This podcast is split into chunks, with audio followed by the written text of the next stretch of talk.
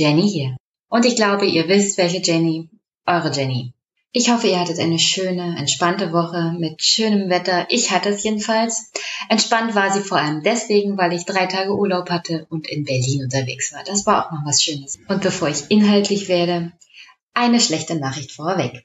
Eigentlich wollte ich über den SPD-Parteitag reden, aber leider komme ich doch nicht dazu.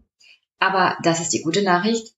Ich werde über den SPD-Parteitag reden und zwar im Aufwachen-Podcast zusammen mit Stefan Schulz und vielleicht noch jemand anders. Weiß ich nicht. Ich lasse mich mal überraschen. Ich hoffe, ihr hört rein. Es wird bestimmt lustig und man kann sich ein bisschen aufregen, aber das ist, glaube ich, normal bei der SPD momentan. Zu der letzten Folge und den Kommentaren dazu. Mein Senf hat mir geschrieben, dass eine Psychiatrie keine Anstalt, sondern eine Einrichtung wie jede andere Klinik ist. Ja, sorry, mein Senf. Ähm, das war natürlich ein Versprecher. Ich weiß natürlich, dass Psychiatrien auch Kliniken sind, beziehungsweise Krankenhäuser, in dem Krankheiten nicht körperlicher, sondern seelischer Art behandelt werden. Ist halt eine umgangssprachliche Ausrutscher, technische Sache gewesen. Tut mir ja leid, aber passiert halt manchmal, wenn man in, naja, dabei ist, sprechendes Denken zu fabrizieren. Und dann kommt man auch mal in das Umgangssprachliche und da heißt es manchmal halt auch Anstalt. Ich hoffe, du verzeihst mir meinen kleinen Ausrutscher, meinen Senf. Aber er hat auch geschrieben, dass das Gesetz in der praktischen Anwendung riesige Probleme bekommen wird, da die Psychiatrien ja jetzt schon voll sind und die Gerichte überlastet. Etwas Positives hat das Gesetz, wenn man schnell in eine Psychiatrie möchte, einfach mal Steine werfen und dann hat man ruckzuck einen Platz. Ja, ist natürlich keine Empfehlung, Leute, dass ihr Polizeiautos demoliert oder auf Polizisten losgeht, nur um einen Psychiatrieplatz zu bekommen. Ähm, ich bin ja der Meinung, das Land Bayern geht das hier falsch an und nutzt dieses Gesetz, wie ich es ja erläutert habe, hauptsächlich dafür, Leute wegzusperren, die sie auf legalem rechtlichen Wege nicht wegsperren kann. Und dann hat er noch geschrieben, dass die Depression keine normale Reaktion ist, so wie Trauerdepression ist eine Krankheit, die auch oft durch Traumata oder Ängste ausgelöst wird. Das Thema Trauer würde ich beim Thema Depression nicht als erstes aufführen. Des Weiteren sind Psychotherapeuten in der Regel keine Ärzte. Möchte man bei einer Depression einen Arzt aufsuchen, muss man zum Psychiater gehen.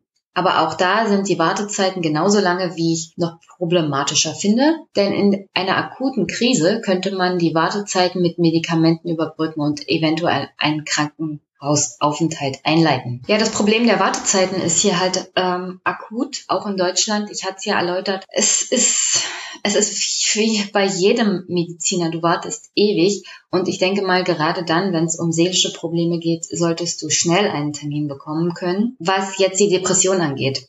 Ich habe gesagt, ich bin kein Experte im Bereich Depressionen oder seelische Erkrankungen. Es ist halt nur so, dass Depression praktisch mittlerweile wie eine Volkskrankheit ist und dieses Gesetz so weit gefasst ist, dass jeder, der eine Depression hat, darunter fallen könnte. Und ich wollte eigentlich nur klar machen, dass jeder praktisch in den Bereich der Depression fallen kann, wenn er Ängste hat oder wenn ein akuter Einschnitt im Leben erfolgt. Ich weiß auch, dass Trauer ähm, kein nicht zwangsweise zu einer Depression führen muss, aber es ist halt als Beispiel aufgeführt worden. Trauer kann auch, wenn sie massiv ist, zu einer Depression führen. Ähm, aber ja, danke. Wie gesagt, ich bin kein Experte. Es war halt nur, um aufzuführen, wie leicht man in eine seelische Konfliktlage kommen kann und dann unter dieses Gesetz fallen kann. David hat auch was sehr Interessantes geschrieben. Und zwar, nach meiner Kenntnis ist es mittlerweile so geregelt, dass Krankenkassen es Patienten beispielsweise bei Depressionen auch ermöglichen, zu Therapeuten zu gehen, die eigentlich nur Privatpatienten annehmen. Und das läuft dann so. Man ruft bei einer Krankenkasse an oder geht dort vorbei und sagt, dass man einen Therapeuten braucht, aber es keinen mit einem Termin gibt. Die sind gerne über ein Jahr lang ausgebucht. Dann bekommt man von der Krankenkasse eine Liste mit Psychotherapeuten, die eine Kassenzulage haben und muss die abtelefonieren. Wenn man dann der Kasse vorlegen kann, dass man die Liste von, sagen wir mal, 20 bis 30 Psychotherapeuten abtelefoniert hat und keiner einen Termin hat, bekommt man eine Art Sondergenehmigung. Und jetzt schauen wir uns nochmal an, was Depression bedeutet. Geminderte Motivation, Antriebslosigkeit. Es ist häufig schon schwierig genug, überhaupt aufzustehen oder Kontakt mit anderen Menschen aufzunehmen. Das erinnert doch schwer an Kafka. Ja, das ist halt ein Problem, ähm, David, da gebe ich dir völlig recht. Jemand, der Depressionen hat, ähm, der leidet, wie gesagt, wie du sagst, unter Antriebslosigkeit und ihn dann durch diese Mühle der Bürokratie einer Krankenkasse, einer gesetzlichen Krankenkasse zu äh, bringen, ist einfach nur, ach, das ist unverantwortlich. Und jetzt noch ein Kommentar, den mir meine Nicole aufgenommen hat. Da bin ich sehr froh drüber. Audiokommentare sind einfach eine schicke Sache. Und danach geht's weiter mit einem Nachtrag zum psychisch Kranken Krankenhilfegesetz, also bleibt dabei. Morgen, Jenny. Ähm, ich höre gerade deinen Podcast. Ich habe, glaube ich, jetzt so 25 Minuten gehört. Ähm, noch ergänzend. Ähm, du hast das ja alles aufgezählt, wie sich das ähm, auf die, ja, wie Gesellschaft auf Menschen mit psychischen Erkrankungen schaut, ne, da fallen ja auch so Begriffe wie reiß dich mal zusammen oder jeder hat mal einen schlechten Tag, ne, gerade wenn es um Depressionen geht. Und das führt ja schon dazu, dass du dich dieser Problematik als Betroffener gar nicht so sehr stellen kannst, wenn du so merkst, irgendwas stimmt nicht mit mir. Dann dauert es sowieso lange, bis du dich erstmal jemanden anvertraust, der in deinem Umkreis ist. Und das ist ja nochmal eine viel größere Hürde, sich auch wirklich ähm, ärztlichen und äh, therapeutischen Rat zu holen und auch Hilfe zu holen. Also ich habe das auch in meinem ähm, Freundeskreis mitbekommen, dass da Menschen sind, die wirklich Probleme haben. Und ähm, ab einem bestimmten Punkt wenn ich für mich das Gefühl habe, das übersteigt auch das, was eine Freundschaft leisten kann. Ich bin nun mal keine Therapeutin. Ich bin eine Freundin, aber ich kann das, was eine Therapie leistet, das kann ich nicht bringen. Dann spreche ich das auch ehrlich an. Aber nicht um zu sagen, du bist irre, geh mal zum Arzt, sondern einfach mal zu sagen, ich würde dir gern helfen, aber das übersteigt meine Kompetenz. Hast du mir überlegt, mit jemandem darüber zu sprechen, der sich da wirklich mit dieser Thematik auskennt, der dir da wirklich richtig helfen kann? Und ähm, das wird eigentlich selten als ernsthafte Alternative oder als Weg gesehen, weil auch Angst vor so einer Stigmatisierung zum einen ist und zum anderen natürlich auch, oh Gott, wer weiß, was ich da entdecke in dieser Therapie. Uiuiui. Ne? Also da wird ja auch viel gespiegelt das will man auch nicht immer sehen, was da rauskommt. Und deswegen habe ich festgestellt, Menschen nehmen erst Hilfe in Anspruch, wenn ihr Leidensdruck so groß ist, dass es gar nicht anders geht. Es ist so, als hättest du Zahnschmerzen und ähm, nimmst die ganze Zeit Tabletten. Nur um nicht zum Zahn, ich meine, ne, du weißt, irgendwann müsstest du eventuell gehen, weil Zahnschmerzen ja nicht etwas sind, wo man sagt, okay, hast bestimmt Karies, tut dir jetzt der Nerv weh, liegt frei, keine Ahnung, ich bin keine Zahnärztin, ähm, geht schon wieder zu, schlaf zweimal äh, acht Stunden und dann geht das Loch wieder zu. Also da weißt du ja, irgendwann musst du gehen. Aber es gibt halt auch Erkrankungen, da weißt du auch, irgendwann müsstest du gehen, weil dich das dauerhaft sonst wirklich innerlich aushöhlt. Und da muss dieser Leidensdruck wirklich so groß sein, dass du sagst, das mache ich, weil du dich zum einen dir selber stellen musst und dem, was in dir drin ist, was, das ist, als würdest du auf Kisten sitzen und sagst so, boah, jetzt mache ich die mal auf, was ist denn da eigentlich drin? Und du hast Angst zu sehen, was drin ist. Und natürlich auch, was sagen andere dazu? Weil gerade ich, ich, ich kenne mich dann nicht so gut aus, um zu wissen. Ich weiß, es gibt ähm, Therapeutinnen, die sind, glaube ich, nicht von der Krankenkasse eingetragen. Die kann, die zahlst du privat. Das taucht also dann nirgendwo auf. Äh, das ist beispielsweise wichtig, wenn du eine ähm, Lebens, nicht Lebensversicherung, sondern Arbeitsunfähigkeitsversicherung. Ich glaube, Arbeitsunfähigkeitsversicherung ist das. Da musst du halt auch ankreuzen, ob du schon mal in Therapie warst. Und ähm, das kannst du natürlich leicht ankreuzen, wenn du weißt, taucht nirgendwo auf. Habe ich privat gemacht. Ne? Was sich natürlich dann nur die Menschen leisten können, die auch das Geld haben. Ne? Das hast du ja auch gesagt, das ist natürlich ein Kosten. Kostenfaktor. Und wenn man überlegt, ich weiß nicht, was, wenn die so 80 oder 100 Euro die Stunde kosten, das kann sich ja kein Hartz IV Empfänger schon mal gar nicht leisten. Und das ist auch für Menschen mit normalem, was immer auch normal ist, also mit etwas höherem Einkommen, das ist wirklich schwierig. Weil gerade am Anfang musst du ja sehr oft erstmal gehen um ähm, herauszufinden, was überhaupt bei dir los ist. Ne? Also da sind die Sitzungen viel enger getaktet, weil da ja erstmal etwas ja, wie bei einem Arzt untersucht werden muss. Und zwar, du wirst halt von innen untersucht. Also man, also du untersuchst dich ja mit. Das kann der andere ja nicht. Nur du weißt ja, wie es in dir aussieht. Ja, das ist, das ist natürlich, wenn du dann ein Gesetz hast, wo all diese Dinge gespeichert, gemeldet. Also wie gesagt, die, ähm, die, die Hürde, überhaupt Hilfe zu holen, weil man dann das Gefühl hat, ich komme mit mir selber nicht, mit meinem Leben nicht, ich, mein Gott, ich muss mich jetzt hier mal zusammenreißen. Ne, diese, diese Hürde ist da. Und wenn du dann weißt, das wird noch irgendwo gehalten, also festgehalten, dann werden genau, dann muss der Leidensdruck ja wieder größer werden, um das zu über, zu überwinden. Und dann möchte ich nicht wissen, was dann mit diesen Menschen und auch mit unserer Gesellschaft passiert. Ne? Also ich finde es jetzt schon schlimm, wenn ich weiß, es gibt Menschen, die, die bräuchten wirklich Hilfe. N nicht, weil ihnen mal drei Tage nicht gut war, sondern weil da wirklich ähm, Sachen in ihnen arbeiten und nagen, die bekommen sie alleine nicht geschafft und das ist auch vollkommen in Ordnung, weil immerhin, ähm, ich sage es jetzt mal, so, wir haben halt Arbeitsteilung nach Dürkheim und sie müssen das auch nicht alleine hinbekommen. Es gibt Menschen, die ihnen da helfen können. Ich bin ja auch nicht verzweifelt, weil ich mir ein Haus nicht selber bauen kann. Ich habe das nicht gelernt. Und genauso wie Menschen, denen es nicht gut geht, wirklich die seelische Leiden haben, sich nicht selber heilen können, die haben es ja auch nicht gelernt.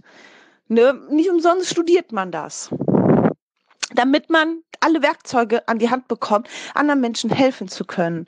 Zumal du, was dich selbst angeht, eh immer einen blinden Fleck hat, hast. Ne? Also jetzt habe ich viel gelabert, aber das wollte ich einfach nur mal sagen. Ich finde dieses Gesetz ganz furchtbar. Wenn das hier, also wenn, wenn Horst das hier, boah, dann bin ich aber sowas von auf der Straße. Also das geht gar nicht. Damit machen wir unsere Gesellschaft von innen kaputt, wirklich. Also es gibt so viele Hürden. Das ist schon, das ist, dabei ist halt gerade auch nicht nur die körperliche, da gehört ja auch seelische Gesundheit zu. Das ist das so ein hohes Gut.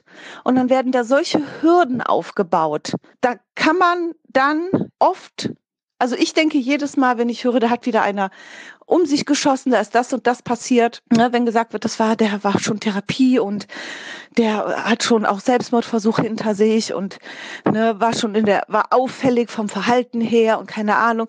Ich denke, ja, schlimm, dass das passiert, weil wir ja Institutionen haben und Ärzte haben und all das, die da helfen können. Und da versagt etwas total. Ne? Da versagt nicht ein Mensch, sondern da versagt ein System. Und das finde ich, das ist so schlimm. Oh Gott, ich reg mich ja jetzt schon auf und das Gesetz kommt noch. Oh Gott. Ja, Nicole, aber keine Angst. Die Zivilgesellschaft in Bayern funktioniert und deswegen hier mal ein paar gute Nachrichten aus Bayern zum Thema psychisch Krankenhilfegesetz oder generell die Abwehr von Schwachsinnsgesetzen. In Bayern ist gerade die Abwehr gegen unter anderem auch das Polizeigesetz in vollem Gange, aber auch gibt es eine Petition gegen das psychisch Krankenhilfegesetz, wo schon über 80.000 Unterschriften zusammengekommen sind. Gestartet wurde diese Petition von einer Berliner Unternehmerin, Christina Wilms, die selbst unter Depressionen leidet und dem Buchautor Uwe Haug aus Schwäbisch Hall, der über seine Erfahrung mit Depressionen geschrieben hat. Ziel dieser Petition war es, genug Unterschriften zusammenzubekommen, um sie letzten Dienstag während der Landessitzung des bayerischen Parlaments auch zu übergeben. Aber das wird noch weitergeführt, denn das Ziel dieser Petition ist es vor allem auch, ein Gesetz auf die Beine zu stellen, ähm, das wirklich vertretbare Maßnahmen beinhaltet, um psychisch Kranken wirklich zu helfen. Und bevor ich weitermache, den Link zu dieser Petition werdet ihr natürlich hier in den Shownotes finden. Die Petition hat vor allem auch die Sorge ähm, im Bereich dieser Unterbringungsdatei, wie ich sie ja letzte Woche schon angesprochen hatte, dass man halt wichtige, wirklich sensible Daten zentral speichern kann und das über mehrere Jahre und dass die verschiedensten Behörden darauf Zugriff haben, unter anderem auch die Polizei und der Witz dabei ist, die bayerische Staatsregierung hatte das gerechtfertigt mit der UN-Konvention gegen das Verschwinden von Menschen. Und das ist natürlich totaler Humbug. Also wenn du darüber informiert sein willst als Staat, wo sind denn diese Leute? Wirklich in Deutschland ist es fast unmöglich zu verschwinden, es sei denn, es passiert ein Unglück oder eine, ein Gewaltverbrechen. Aber ich meine, ich will nicht kleinreden, dass es nicht auch verschwundene Menschen in Deutschland gibt, aber sowohl in den USA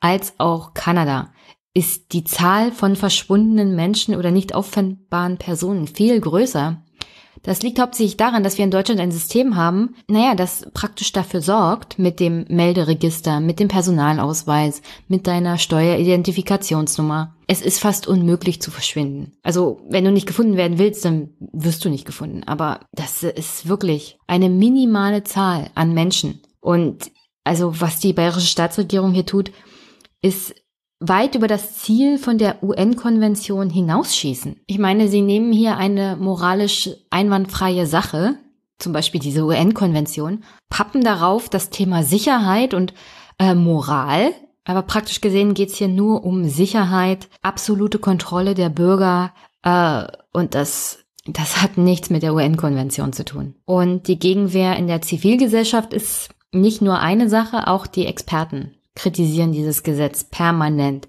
Zum Beispiel am Wochenende auf dem 32. Deutschen Psychotherapeutentag wurde genau das kritisiert, was ich auch angesprochen habe, und zwar, dass dieses Gesetz eher dafür sorgt, dass es hier zu einem wirklich bedrohlichen Rückschritt kommt in der Versorgung von psychisch kranken Menschen. Ähm, also die Psychotherapeuten, die Experten, die Krankenhäuser, jeder, der sich mit dem Thema beschäftigt, die haben seit Jahrzehnten wirklich einen harten Kampf ausgetragen in ihren Bemühungen um eine, eine Entstigmatisierung von psychischen Erkrankungen. Und das würde dieses Gesetz um, naja, Jahrzehnte wieder zurückwerfen, weil die Leute sich halt dann nicht an die entsprechenden Stellen wenden, weil sie Angst haben, zentral erfasst zu werden. Und das, ich meine, das muss man sich nochmal auf der Zunge zergehen lassen.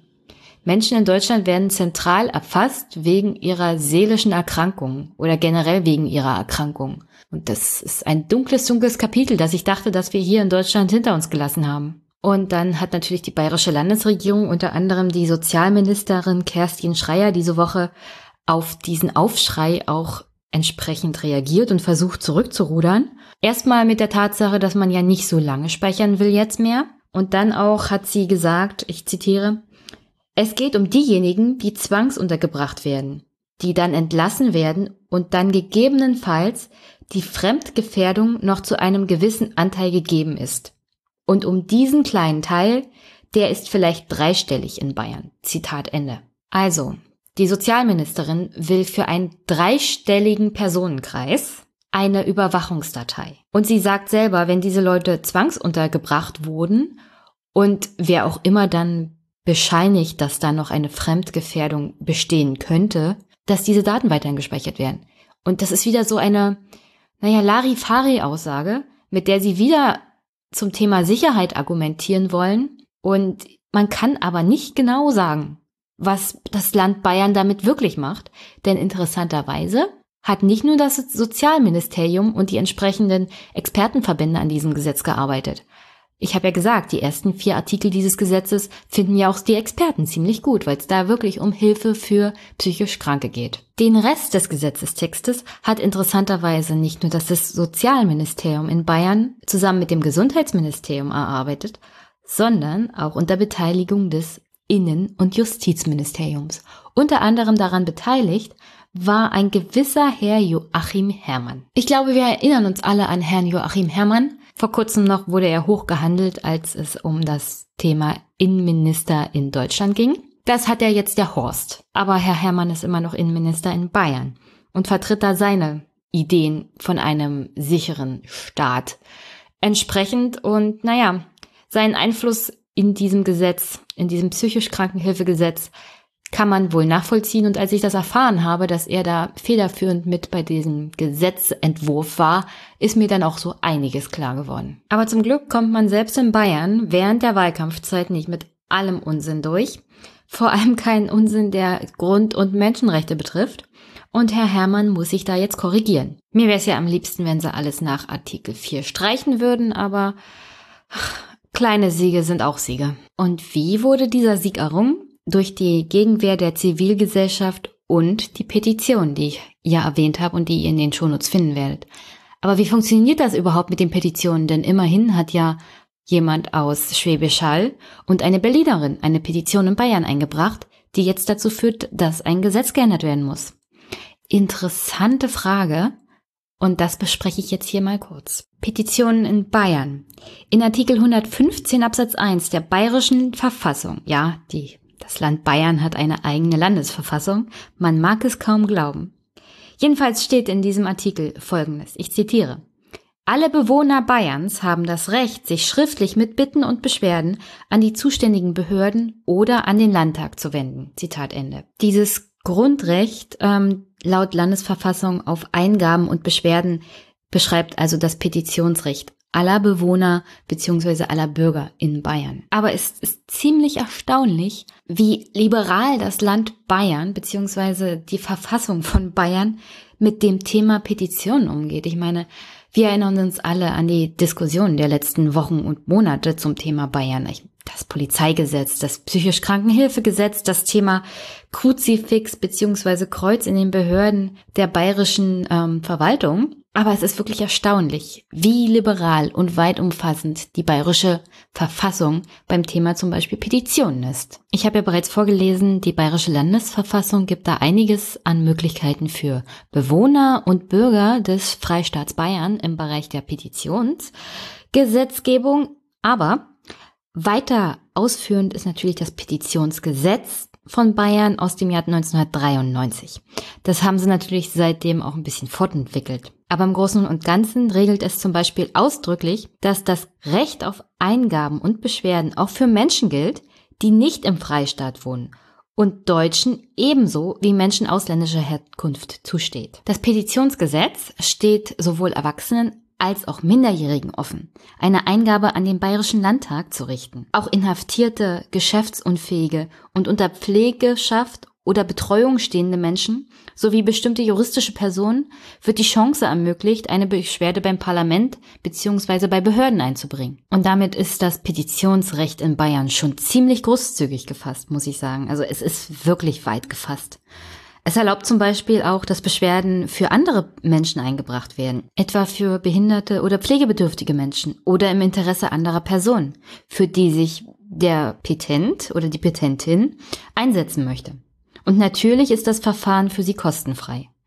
Also Hut ab Bayern, sehr gute Sache. Ich meine, diese Petitionen erlauben einem wirklich sehr viel an naja, Beschwerdemöglichkeiten und an Einbringen von zum Beispiel Sachen, die man als ungerecht empfindet, gegenüber seinen Abgeordneten, gegenüber den Verwaltungen, gegenüber dem Parlament. Und in einem Land wie Bayern, das seit Gründung der Bundesrepublik praktisch in absoluter Mehrheit immer nur von einer Partei regiert wurde, ist das schon ziemlich interessant. Ich meine, das gibt den Bürgern direkt die Möglichkeit, sowohl das Parlament als auch ihre Vertreter und ihre Verwaltung zu kontrollieren und zurückzupfeifen, wenn den Bürgern das nicht gefällt, was sie machen. Also es ist ein Element direkter Einmischung und Demokratie, wenn man es nutzt. Ich meine, Petitionen sind so eine Sache, aber wenn man es nutzt, ist das wirklich sehr interessant. Und dass es was bringt, sieht man ja zum Beispiel an dem psychisch Krankenhilfegesetz oder dem Polizeigesetz. Dass man nicht mit allem einverstanden ist, was trotzdem dabei rumkommt, sei mal dahingestellt. Es gibt halt die Möglichkeit, sich als Bürger direkt ans Parlament zu wenden und direkte Ergebnisse zu erzielen, weil vor allem ja auch die CSU daran interessiert ist, naja, dass die Bürger, die sich beschweren, auch das bekommen, was sie wollen. Weil nur so erhältst du die absolute Mehrheit über Jahrzehnte hinweg. Also, wie gesagt, jeder, so gut wie jeder, kann ein, eine Petition in Bayern starten und einbringen. Also ist das Ganze dann erstmal im Landtag wird das natürlich weitergegeben an die zuständigen Ausschüsse bzw. Fachausschüsse. Dort werden sie dann besprochen bzw. ausdiskutiert und dann weitergegeben zum Beispiel an die Landesregierung bzw. hier Staatsregierung, damit zu dem jeweiligen Petitionen auch eine Stellungnahme der Regierung erfolgen kann. Und Manchmal wird es halt im Parlament noch diskutiert. Es kommt zum Beispiel zum Anfragen der Opposition oder vielleicht auch Eingaben der Regierungsparteien. Und in diesem Fall, ja, Änderung des Gesetzes. Denn wie gesagt, nach den massiven Protesten von Opposition, den Fachverbänden, Datenschützern und Betroffenen hat die Staatsregierung in Bayern sich entschieden, eine Änderung an dem Entwurf für die psychisch kranken Hilfegesetzgebung zu machen. Die Staatsregierung unter Herrn Söder hat jedenfalls versprochen, dass die umstrittene Unterbringungsdatei, auf die sowohl Polizei wie Justiz und Sicherheitsbehörden Zugriff hätten, ersatzlos gestrichen wird. Und noch eine gute Nachricht. Alle Verweise auf den Maßregelvollzug im Sicherungsverwahrungsgesetz, also der Teil, der dazu führt, dass jeder, der zwangseingewiesen wird, wie ein Straftäter behandelt werden soll, also das Gesetz sollte ja dazu führen, dass man als psychisch kranker Zwangseingewiesener rechtlich gleichgestellt wird mit einem Straftäter. Auch das wird die Landesregierung jetzt entfallen lassen. Aber naja, ich war so und so schwer entsetzt, dass das überhaupt in dem Gesetz stand. Und das sagt schon vieles aus über die Landesregierung in Bayern. Aber sehr gut, wird gestrichen. Jetzt bleibt natürlich noch der letzte und wirklich kritische Punkt des Bereichs Regelung der Zwangseinweisung.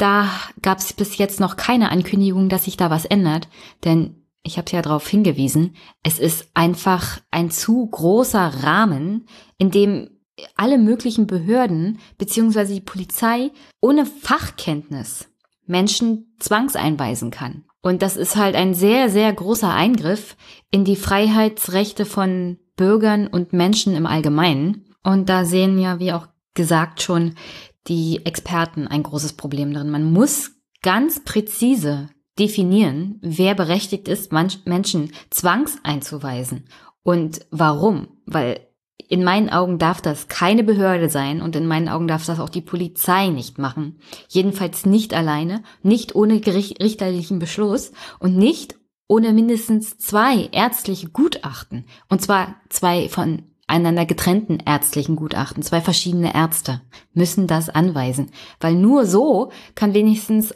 ein gewisses Maß an Objektivität bewahrt werden und ähm, kann wirklich festgestellt werden, ob die Person zwangseingewiesen werden muss oder nicht. Und ich bin keine Expertin in dem Bereich, aber ich sehe es als problematisch an, wenn ein Arzt zum Beispiel eine Einweisung vornimmt, der den Patienten vorher, naja, behandelt hat. Und es sollten schon zwei getrennte Ärzte sein. Und auf keinen Fall sollte der Polizei die Möglichkeit gegeben werden, Menschen einzuweisen, zwangseinzuweisen. Das ist einfach, da wurde halt noch nichts gemacht. Und da muss einfach immer noch nachgebessert werden. Also, liebe Bayern, dranbleiben. Aber das war so viel zum Thema Rückblick auf den Podcast letzte Woche, interessante Kommentare, die ich dazu bekommen habe und auch die Weiterentwicklung zu dem Thema generell.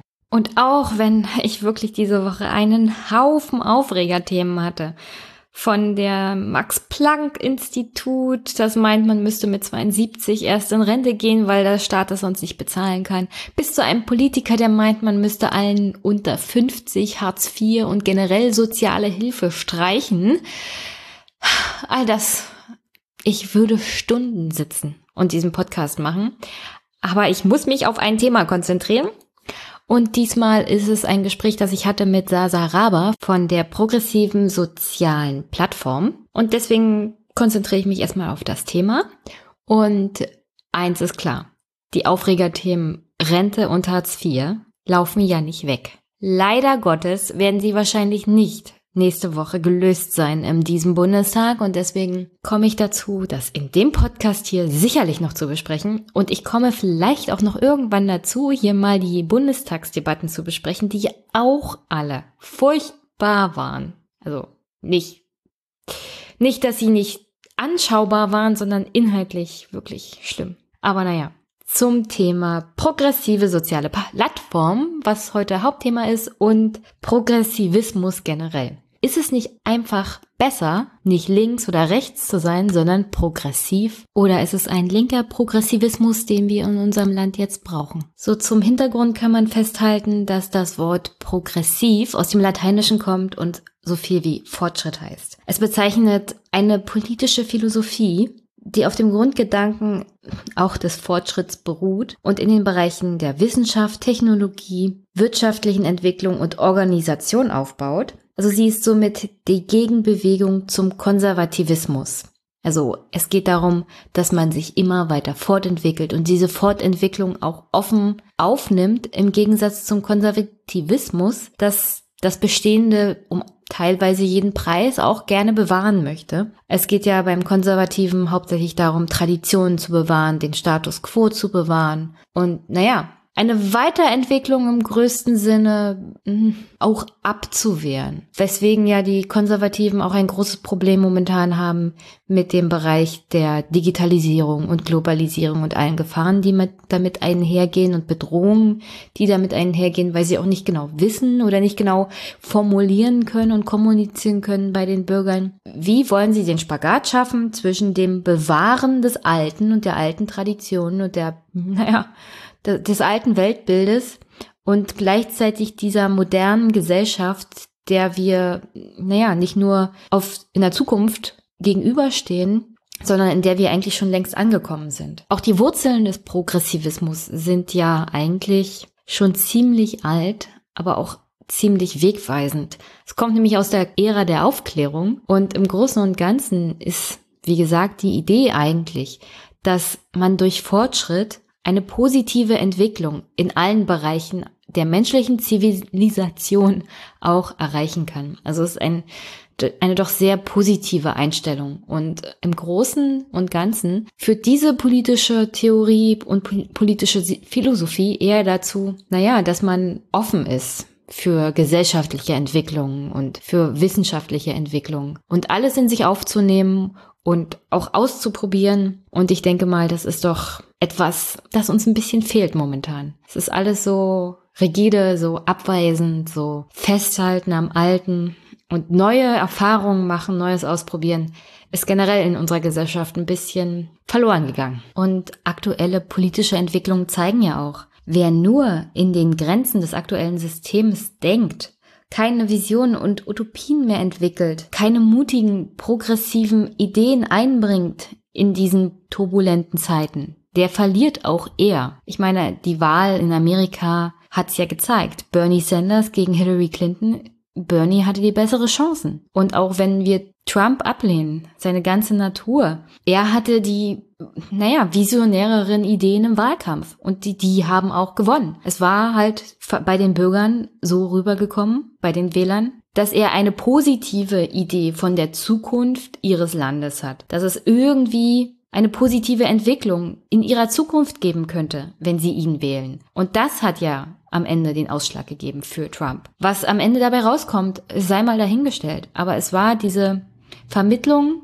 einer positiven Zukunft, einer positiven Entwicklung und einer Vision, dass Amerika auch besser geht und dass man wieder besser leben kann in seiner eigenen Heimat. Und anders haben das ja zum Beispiel auch Jeremy Corbyn oder Macron nicht gemacht. Sie haben halt eine positive Vision von der Zukunft ihres Landes und dem Leben der Bevölkerung darin vermittelt. Und so gewinnt man heutzutage halt auch Wahlen. Außer in Deutschland.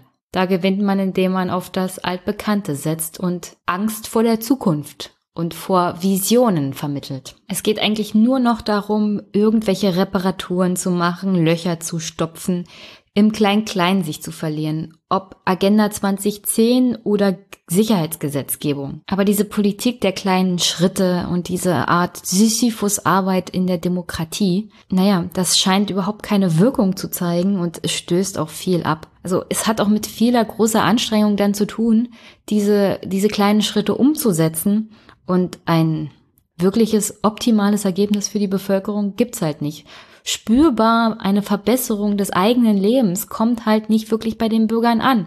Wenn man fünf Euro mehr Kindergeld im Monat bekommt, dann frisst das die aktuelle Inflation gleich wieder auf. Und wenn man Visionen hat, naja, ich erwarte ja keine Perfektion. Ich denke mal auch die Bürger oder ihr erwartet keine Perfektion. Man erwartet aber ein bisschen mehr. Man erwartet halt, dass auch Lösungen angeboten werden, an denen man sich zum Beispiel abarbeiten kann, an denen man diskutieren kann und nicht mehr nur die möglichst niedrigen Ziele sich zu setzen in der Politik, um ja bloß nicht zu scheitern, denn niedrige Ziele kann man einfacher erreichen als große, hochgesteckte Ziele, wo das, naja, die Gefahr besteht zu scheitern und als Politiker dann zu versagen und die Macht zu verlieren.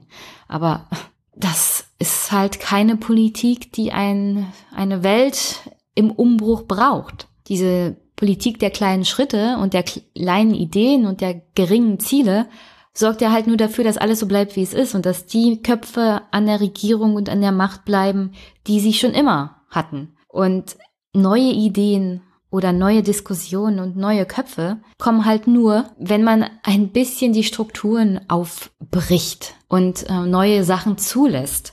Und da sind aktuell alle Parteien nicht wirklich Vorbild. Ich meine, von der AfD müssen wir nicht reden. Aber auch die Linken zeigen ja selbst, wenn man mit Sarah Wagenknecht nicht bei der Flüchtlingspolitik ähm, einer Meinung ist, aber ich zum Beispiel finde ihre Ansätze nachvollziehbar. Man kann halt nicht Armut in der ganzen Welt bekämpfen, wenn man nicht mal die Armut im eigenen Land in den Griff bekommt. Und ich denke, die Linke geht da ein bisschen, naja, unschön mit ihr um. Sie wirft halt auch realistische und äh, nachvollziehbare Fragen auf, mit der sich die Linke auch selbstkritisch mal beschäftigen müsste. Die SPD verharrt mit Andrea Nahles Wahl in den alten Strukturen und ähm, versucht Sozialpolitik als neoliberale Partei und die CDU hat nur noch Angela Merkel und sonst nichts. Und mal abgesehen davon, wenn man sich so anguckt, was denn da so an Ideen dahinter steckt, zum Beispiel Rente mit 70, Entziehen von Hartz IV, ach, über die CSU müssen wir ja schon gar nicht mehr reden. Aber auch in den anderen Bundesländern, zum Beispiel NRW, kommt ja jetzt dieses Polizeiaufgabengesetz.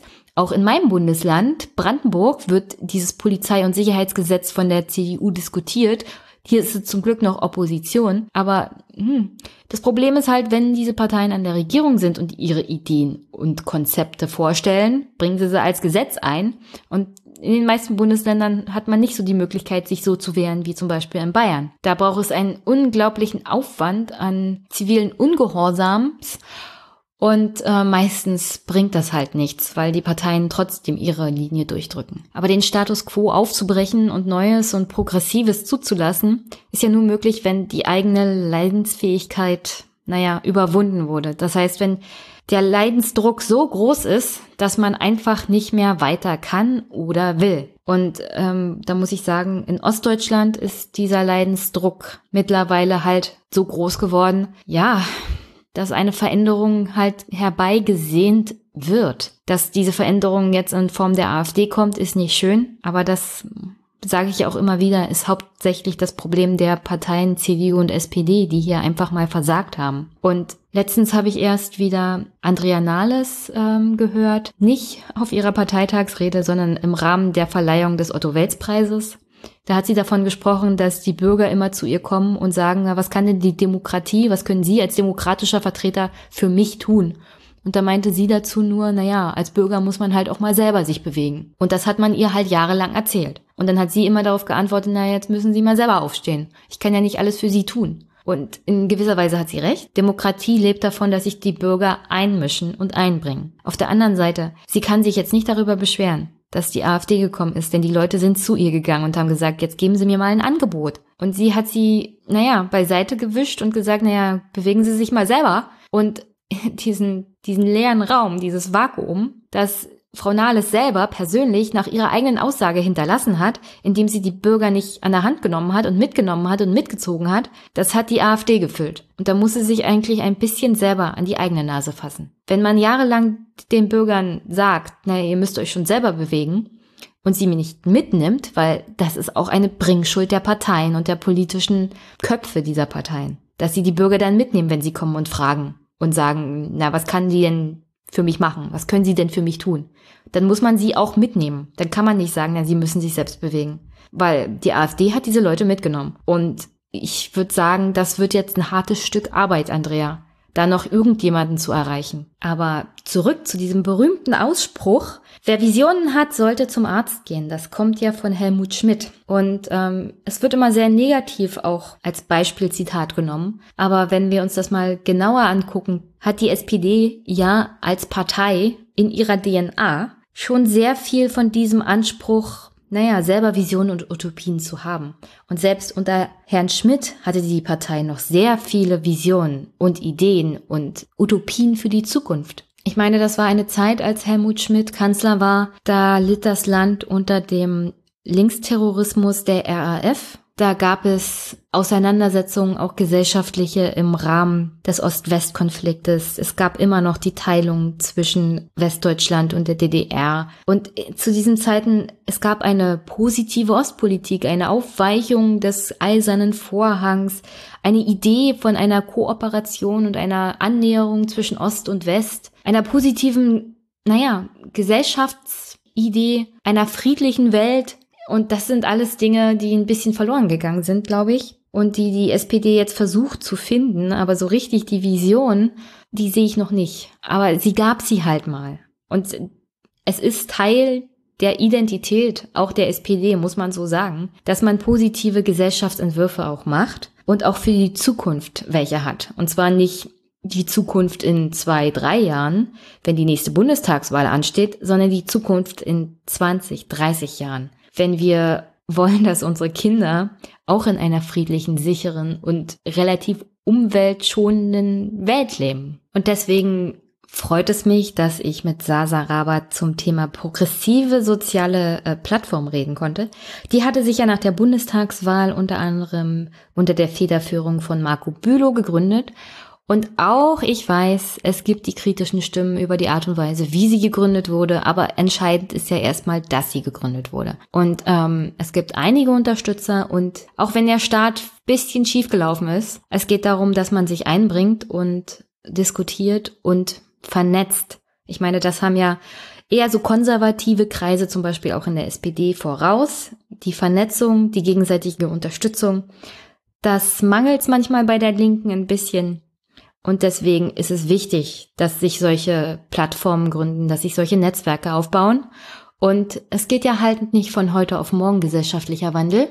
Das habe ich auch mit Sasa festgestellt. Und deswegen freut es mich, dass sie mit mir gesprochen hat und dann hört euch das an. Es ist sehr interessant und es war am Tag der Wahl von Andrea Nahles. Und das spielt auch ein bisschen eine Rolle. Und ich hänge das Gespräch hier zum Podcast an. Zum Abschluss. Ich hänge noch zwei andere Sachen an in die Show Notes. Und zwar das eine ist ein interessanter Artikel aus der Zeit. Und zwar ähm, ist es ein Interview mit drei Jurastudenten, die vor dem bayerischen Verfassungsgerichtshof klagen.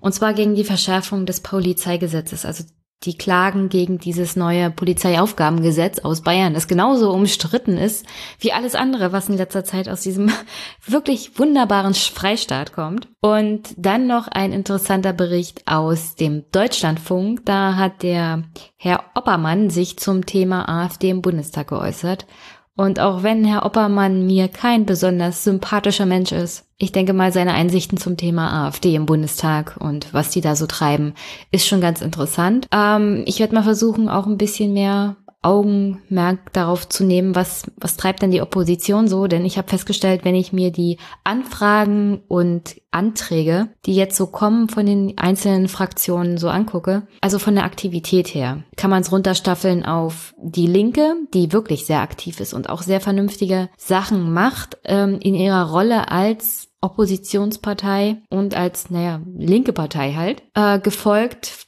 was die Menge jetzt angeht von der AfD, die stellen wirklich sehr viele Anfragen und haben jetzt angefangen, auch Anträge und Gesetzesentwürfe einzubringen, von denen die meisten Wissens einfach nur sehr viel Schwachsinn.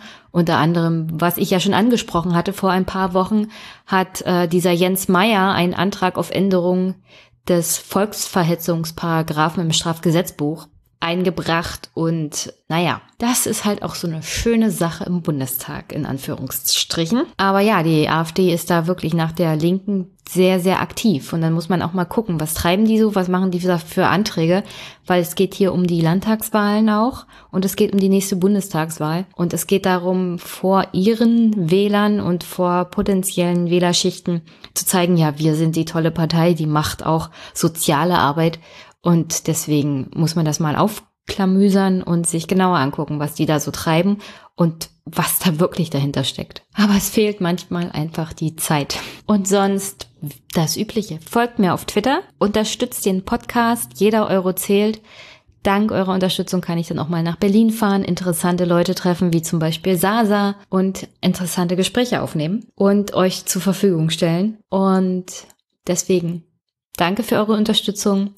Der, das Monatsende steht vor der Tür und wenn ihr Unterstützer und naja, Mitglieder des Superpacks für den Einmischen-Podcast sein wollt und die Präsentatoren sozusagen der Folgen des ganzen nächsten Monats, dann unterstützt mich über PayPal oder Überweisung. Und sonst, hier kommt das Gespräch im Anhang mit Sasa Raba von der progressiven sozialen Plattform. Und sonst wünsche ich euch eine schöne Woche, schönes Wetter und nicht so viel Aufregendes, sondern auch mal ein bisschen was Ruhiges. Also tschüss und bis bald. Okay, ich bin heute in Berlin bei Sasa Raba. Magst du dich mal kurz vorstellen? ja, gerne. Hallo, ich bin äh, die äh, Sasa Raba, 31 Jahre alt. Ähm, ja, wohne jetzt seit drei Jahren in Berlin, komme ursprünglich aus Münster äh, in Nordrhein-Westfalen, also genau vom anderen Ende des Landes. ähm, ja, und freue mich heute den Podcast mit dir zu machen. ja, ich freue mich auch. Ähm, ich habe dich ja auf Twitter angeschrieben, weil ich gesehen habe, dass du ein, ein Video gemacht hast bei der progressiven sozialen Plattform. Genau. Und jetzt würde ich gerne mal wissen, was ist denn das ja, also äh, vielleicht noch, ähm, noch äh, kurz zu meinem Hintergrund. Also ich war früher bei den Piraten äh, Mitglied äh, bis 2015, äh, habe mir dann ja Parteipause gegönnt und bin seit 2016 in der SPD Mitglied ähm, und habe jetzt eben äh, mit Marco Bülow und vielen anderen Erstunterzeichnerinnen äh, die progressive soziale Plattform gegründet. Ähm, wir sind im Moment noch ein relativ äh, loser Verbund von äh, Menschen, die äh, sozialdemokratische Politik machen wollen, aber mit dem aktuellen Zustand der SPD halt äh, sehr uneinverstanden sind. sind die meisten? ja, ja. Und ähm, wir uns aber über gewisse Grundsätze halt äh, ähm, im Inhalt auch schon mal einig sind. Also ne, es sind viele mit der SPD uneinverstanden im Moment, viele, viele Genossinnen auch. Ähm, aber halt eben auch in unterschiedlichen Richtungen. Und äh, wir sind halt so, ja, äh, linksprogressiv. Ich denke, damit können halt einige schon mal so ein bisschen, ein bisschen äh, was, haben schon mal so ein grobes Bild vor Augen. Äh, so ein linksprogressiver Zusammenbund, äh, parteiübergreifender, ähm, äh, der sich gerade, der sich gerade findet. Also wir sind da auch noch in der Findungsphase. Wir haben ja äh, angekündigt, dass wir die Plattform richtig gründen und richtig aktiv werden, wenn wir 5000 UnterstützerInnen haben. Wir sind jetzt bei 4300 irgendwas. Also wir sind schon nah dran. und äh, da sind jetzt gerade die Überlegungen, ähm, in welchem Format wir da auch weitermachen wollen. Also wir haben äh, letzte Woche unsere Klausurtagung auch gehabt. Äh, da waren viele Leute aus dem, ganzen, aus dem gesamten Bundesgebiet da. Es waren viele von der Hamburger Plattform, die es ja schon länger gibt, ähm, da. Und ähm, die wollen äh, und wir wollen äh, jetzt halt eben schauen, ob wir einen Verein gründen ähm, hat halt auch schlicht einfach den Grund, dass äh, Dinge Geld kosten. Also wie die Klausurtagung hat Geld gekostet, die Pressekonferenz hat Geld gekostet. Und wir müssen jetzt halt irgendwie ein, äh, ein Konstrukt finden, um halt eben auch Gelder einnehmen zu können, um weiterhin an ähm, ähm, äh, an unseren Inhalten halt eben auch arbeiten zu können. Also Ziel soll halt soll es halt eben schon sein, dass wir eben äh, aus diesem links-progressiven Zusammenschluss der Parteiübergreifend ist, wie gesagt, es sind Leute von den Linken dabei, die Inge Hannemann ist dabei, ähm, es sind äh, Leute von, äh, von den Grünen dabei, äh, von diversen äh, größeren Organisationen und Vereinen, ähm, also die Naturschutzfreunde sind damit bei, ähm, dann ähm, äh, DIP, also Demokratienbewegung, also auch kleinere Parteien sind mit dabei, äh, Leute von Pulse of Europe. Äh, also das ist ein, wirklich ein, ein bunter Zusammenschluss, aber Ziel von uns soll es natürlich sein, dass wir halt eben Einfluss nehmen auf äh, die äh, bundespolitische Programmatik in äh, allen Mitte-Links-Parteien. Also nicht nur in der SPD, sondern halt eben auch in allen äh, Mitte-Links-Parteien. Ähm, und äh, da, ähm, das ist mein Wunsch des Ganzen auch, eine Gesellschaftsvision auf den Tisch bringen. Also und nicht nur eine Gesellschaftsvision, wie wir uns unsere Gesellschaft in zehn Jahren vorstellen, sondern wie wir sie uns in 50 Jahren vorstellen. Wenn wir potenziell halt dann äh, von, von dieser Erde gehen, was wollen wir halt dann hinterlassen? Wie wollen wir äh, unser Zusammenleben gestalten? Und äh, wir, wir haben halt alle das Gefühl, dass da im Moment ein riesengroßes Vakuum politisch halt da ist. Also es wird ganz viel über realpolitische Sachen gesprochen, was auch wichtig ist. Ich will das, ich will da die Relevanz überhaupt gar nicht in Abrede stellen. Aber ähm, es, es, wird, es ist keine Stoßrichtung mehr erkennbar. Es ist kein roter Faden in der Politik mehr erkennbar, in dem, was da passiert und was da gemacht wird. Was ähm, meiner Meinung nach auch dazu führt, dass halt so eine Orientierungslosigkeit bei den Menschen halt eben auch vorherrscht. Ähm, und ähm, da möchte ich halt gerne im Rahmen dieser Plattform halt eben dran arbeiten. Für uns alle, die sich in dieser progressiven sozialen Plattform jetzt da gefunden haben, ist halt dieses gesellschaftliche Vakuum äh, sehr deutlich geworden, warum Menschen halt eben auch äh, AfD gewählt haben, warum sie damals auch uns Piraten äh, gewählt haben. Und ähm, die Menschen wollen eine sozialdemokratische Partei haben in diesem Land. Sie, sie, sie, sie schreien förmlich danach, aber sie, gefühlt gibt es sie halt im Moment nicht wirklich. Und äh, ja, daran wollen wir halt da eben zusammenarbeiten und um da halt wieder äh, nicht den konservativen Rechten das Pflaster zu überlassen, sondern halt wirklich wieder eine, äh, eine linke Alternative darzustellen, die es im Moment, also eine gesellschaftspolitische Linke darzustellen, die es im Moment gefühlt nicht gibt. Also ich habe ja bei Marco Bühler auch ein bisschen nachgelesen. Er schreibt ja auch, die SPD, die Sozialdemokratie in diesem Land erzählt ja nicht keine Geschichte mehr. Genau. Sie hat genau. keine Vision keine mehr. Erzählung, ja. Und ähm, Politiker, vor allem dann Kanzler, ich glaube, es war Helmut Schmidt, hat mal gesagt, wer Visionen hat, sollte zum Arzt gehen. Mhm. Aber in meiner Bio steht drin auf Twitter, äh, wer keine Vision hat, ja, sollte zum Arzt gehen. Habe ich, hab ich auch gelesen.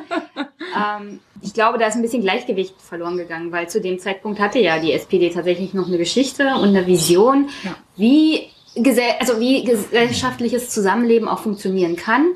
Es gab äh, die großen Proteste zum Beispiel auch gegen die äh, Stationierung der Abwehrraketen damals noch in Westdeutschland mhm. äh, der Amerikaner. Also es gab ja schon eine Entwicklung. Es gab auch große Themen, an denen man sich abarbeiten konnte. Ja. Und es gab auch große Visionen tatsächlich, auch von Herrn Helmut Schmidt. Ja, ja. Ähm, und heutzutage, wir hangeln uns von einem tagespolitischen Thema zum nächsten. So sieht's aus. Und äh, du hast, du hast gesagt, du warst bei den Piraten. Mhm. Äh, erzähl mir mal ein bisschen, wie hast du die Zeit bei den Piraten erlebt und was glaubst du, hat sie am Ende dann dazu gebracht, sozusagen, dass sie untergegangen ist? ja, also ähm, äh, ich bin seitdem, äh, seitdem ich jugendlich bin, halt schon politisch interessiert immer, bin aber nie in irgendeine Partei eingetreten. Hatte auch nicht die Zeit dafür, weil ähm, ich komme halt aus sehr armen Verhältnissen und wir waren halt mit der gesamten Familie halt ständig damit beschäftigt, irgendwie unsere Existenz halt eben zu sichern. Ja, also ich habe halt auch damals mit der Familie halt eben erlebt, äh, was die Agenda 2010 und ALG 2 und so weiter halt wirklich in der Praxis bedeutet hat und ausgelöst hat und was es vor allem emotional, gefühlsmäßig bei den Menschen ausgelöst hat. Äh, weswegen halt die SPD für mich da am Anfang halt ähm, äh, verständlicherweise auch nicht wirklich in Frage kam, weil sie halt mit Verursacher dessen waren, dass äh, wir halt äh, als Familie so massive Probleme hatten und äh, auch mehrere Wochen ohne Strom leben mussten und solche Geschichten mussten, weil einfach das Geld nicht da war, weil ähm, ähm, ähm, in den im Regelsatz äh, äh, bei weitem nicht äh, das äh, mit äh, mit eingerechnet wurde, was halt gebraucht wurde eigentlich. Da sind einige Sachen jetzt schon wieder äh, ähm, gelöst und geregelt worden, dass halt beispielsweise Stromrechnungen jetzt ja zukünftig auch bezahlt werden und so. Aber das war halt zum damaligen Zeitpunkt nicht der Fall und ähm, ja, dann war ich halt auch in Ausbildung, Studium und so weiter und hatte da halt auch relativ wenig Zeit für. Und dann kamen halt die Piraten äh, 2011 bei mir aufs Tableau. Ich habe vorher auch nicht so wahnsinnig viel von denen mitgekriegt, aber ein Arbeitskollege von mir, der war halt ähm, äh, 2010 halt auch schon bei den Piraten, hatte mir das erste Mal von denen erzählt und dann habe ich mir das so angeguckt. Da waren die auch noch relativ, also in Berlin waren sie schon deutlich größer, als sie bei uns in NRW damals waren. Also ich habe ja zu dem Zeitpunkt noch in Nordrhein-Westfalen äh, gewohnt. Ähm, äh, in NRW waren die halt noch relativ klein und ähm, man kannte sie jetzt nicht unbedingt wirklich. Und äh, nachdem mein Arbeitskollege mir halt eben davon erzählt hatte und äh, von eben von dieser Gesellschaftsvision, die da aufgebaut wurde, das Menschenbild, was da gezeichnet wurde anhand des Programms, was auch schon äh, zu dem Zeitpunkt da war, fand ich halt super interessant. Und da dachte ich mir, okay, dann guckst du dir die mal an, weil ich halt eben auch eine von den Enttäuschten äh, der Etablierten halt eben war und gesagt habe, ja, die da oben, die machen halt eben nicht, äh, also die machen halt nichts für uns. Also hab halt in, mir ging es halt genauso, wie es vielen Menschen auch heute noch weiterhin geht, die halt einfach nur frustriert sind und keinen keinen Bock mehr auf die äh, auf etablierte Parteien halt eben haben, weil sie nicht in ihrem Interesse in ihren Interessen halt handeln. Und das war der Grund, warum ich dann damals zu den Piraten gegangen bin. Mhm.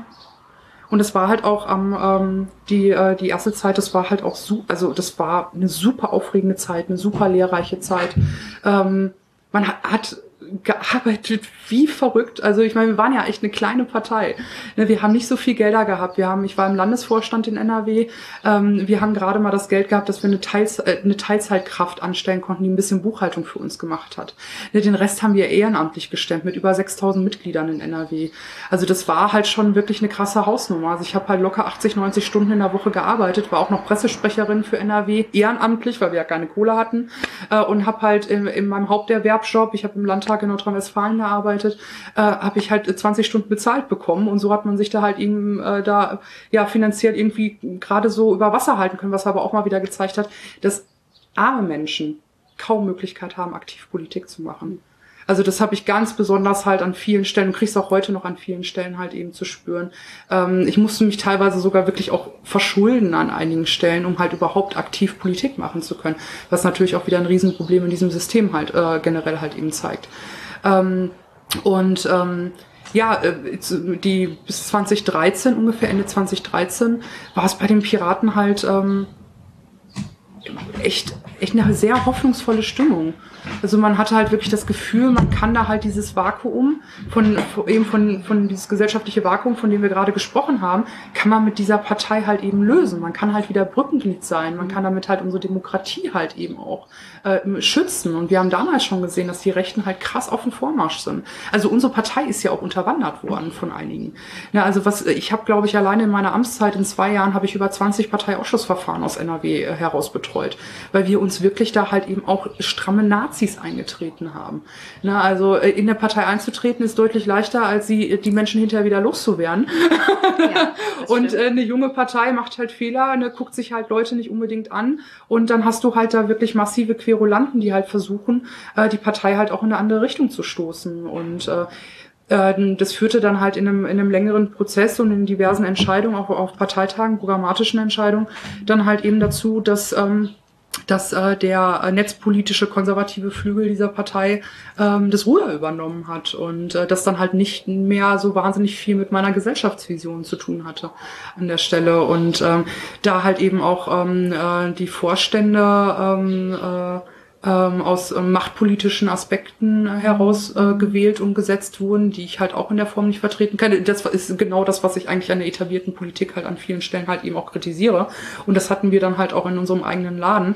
Und es wurde da halt eben dann auch nur noch von diesen Leuten von 12 Uhr bis mittags gedacht und äh, nur wieder so kleine Stellschrauben und wir müssen uns nur auf diese Net auf Netzpolitik äh, konzentrieren und damit waren dann aber auch nur die klassischen netzpolitischen Themen gemeint und nicht diese die, die der gesamte gesellschaftspolitische Zusammenhang, der dahinter steckt. Ne, also in der in der ähm, Sozial- und Arbeitspolitik äh, in, äh, in eigentlich ja in allen Bereichen. Also Netzpolitik ist für mich eigentlich immer ein Dachthema gewesen, worunter sich alles abbildet und wir über alles reden müssen und äh, einen kompletten neuen Gesellschaftsaufbau äh, an der Stelle halt äh, eben haben. Also wie es halt eben in der äh, industriellen Revolution war, haben wir es halt eben auch mit der Digitalisierung. Und das bringt es halt auch alles mit sich. Und es wurde halt von den, äh, von den entscheidenden Kräften halt in der Form nicht mehr gesehen. Und die haben halt zugesehen, dass sie Menschen wie mich äh, rausekeln und das auf sehr widerliche, eklige Art und Weise. Na, also mit Bedrohungen und äh, ähm, äh, Terror äh, in Form von Post, die geschickt wurde und es wurde bei äh, Vorgesetzten angerufen und lauter solche Geschichten. Also das ist richtig schmierig da abgelaufen, dass halt dann äh, 2014 äh, ein Drittel der Partei gesagt hat, auf einen Schlag so ziemlich, äh, wir treten aus. Und mittlerweile sind es, glaube ich, sogar zwei Drittel äh, die aus ähm, bei den Piraten ausgetreten sind und äh, es ist halt nur noch ein äh, relativ kleiner Teil da übrig geblieben, äh, der halt auf kom äh, kommunalpolitischer Ebene noch einiges macht. Es sind auch noch weiterhin ein paar gute Leute dabei, die ich sehr schätze und wo ich froh bin, dass sie halt äh, weiterhin Politik machen. Auch wenn ich mir wünschen würde, dass sie irgendwann den Absprung kriegen und sich dann noch eine andere Partei suchen, damit es realistischer ist, dass sie weiterhin Politik machen können. ähm, aber äh, ja, also das äh, die Partei, die Partei, also die Piraten sind halt da auf äh, landes- und bundespolitischer Ebene tot, weil halt ähm, ja apolitische Menschen äh, versuchen da Politik zu machen, aber halt nicht äh, den Weitblick dafür haben mhm. und das nicht mehr ausfüllen, was eben Menschen in dieser Partei gesehen haben. Mhm. Äh, du hast ja das Thema Mitgliedschaft angesprochen. Das Problem ist ja in Deutschland, im Grundgesetz, oder es ist kein Problem, aber im Grundgesetz steht halt, dass Parteien den politischen Prozess äh, oder die Willensbildung im mhm. politischen Prozess zu organisieren haben. Genau, ja. Und da es im Grundgesetz steht, kannst du ja, also ist das Parteiengesetz ja danach auch ausgelegt, dass sich jeder beteiligen darf und sogar jede Partei in irgendeiner Art und Weise dazu verpflichtet ist, ja. jeden zu beteiligen. Ja. Weswegen die Parteien praktisch nicht in der Lage sind, wenn Mitglieder erstmal Mitglied sind, diese dann auch auszuschließen. Ich meine, es ist ein Spannungsfeld. Das liegt aber hauptsächlich an der, naja, an der Stellung der Parteien generell in diesem Land. Ja. Wenn das nicht so eng verwoben wäre, wäre das vielleicht einfacher. Und dann könnte man auch ein Parteiengesetz schreiben, in dem man sagt, Also wenn sich diese Leute so oder so benehmen oder sich so oder so äußern, dann schwupps raus und das kann die Partei selber entscheiden. Ja. Aber der verfassungsmäßige Standortfaktor der Parteien ist halt das, Ja. Das Ausgas der ausschlaggebende Faktor dabei. Ja, also das, ja, das Parteiengesetz ist halt an der Stelle halt auch sehr schwammig gefasst, weil du kannst halt Leute nur dann aus der Partei schmeißen, wenn sie äh, äh, parteischädigendes Verhalten ja an den Tag legen. Und äh, das ist halt nicht wirklich definiert äh, was parteischädigendes Verhalten ist. Und das ist halt genau die Problematik, die man dann halt eben an der Stelle hat. Ähm, äh, ich weiß gar nicht, ob man da äh, unbedingt am Parteiengesetz halt da wirklich was ändern müsste. Also ähm, ich glaube, bei den Piraten war halt einfach wirklich das Problem, dass man sich halt Leute vorher nicht angeguckt hat. Ne, äh, dass, dass man halt wirklich äh, dann schon zu offen für alle halt einfach war. Also alle konnten halt mitmachen. Und ähm, äh, Parteien haben ja trotzdem halt irgendwie auch einen ideologischen Grundsatz, äh, sollte man zumindest meinen. Also das dachte ich zumindest damals auch bei Piraten, dass wir den hätten. Der hat sich dann aber nach und nach herausgestellt, dass das halt nicht wirklich der Fall ist. Und das war, glaube ich, dann das Hauptproblem.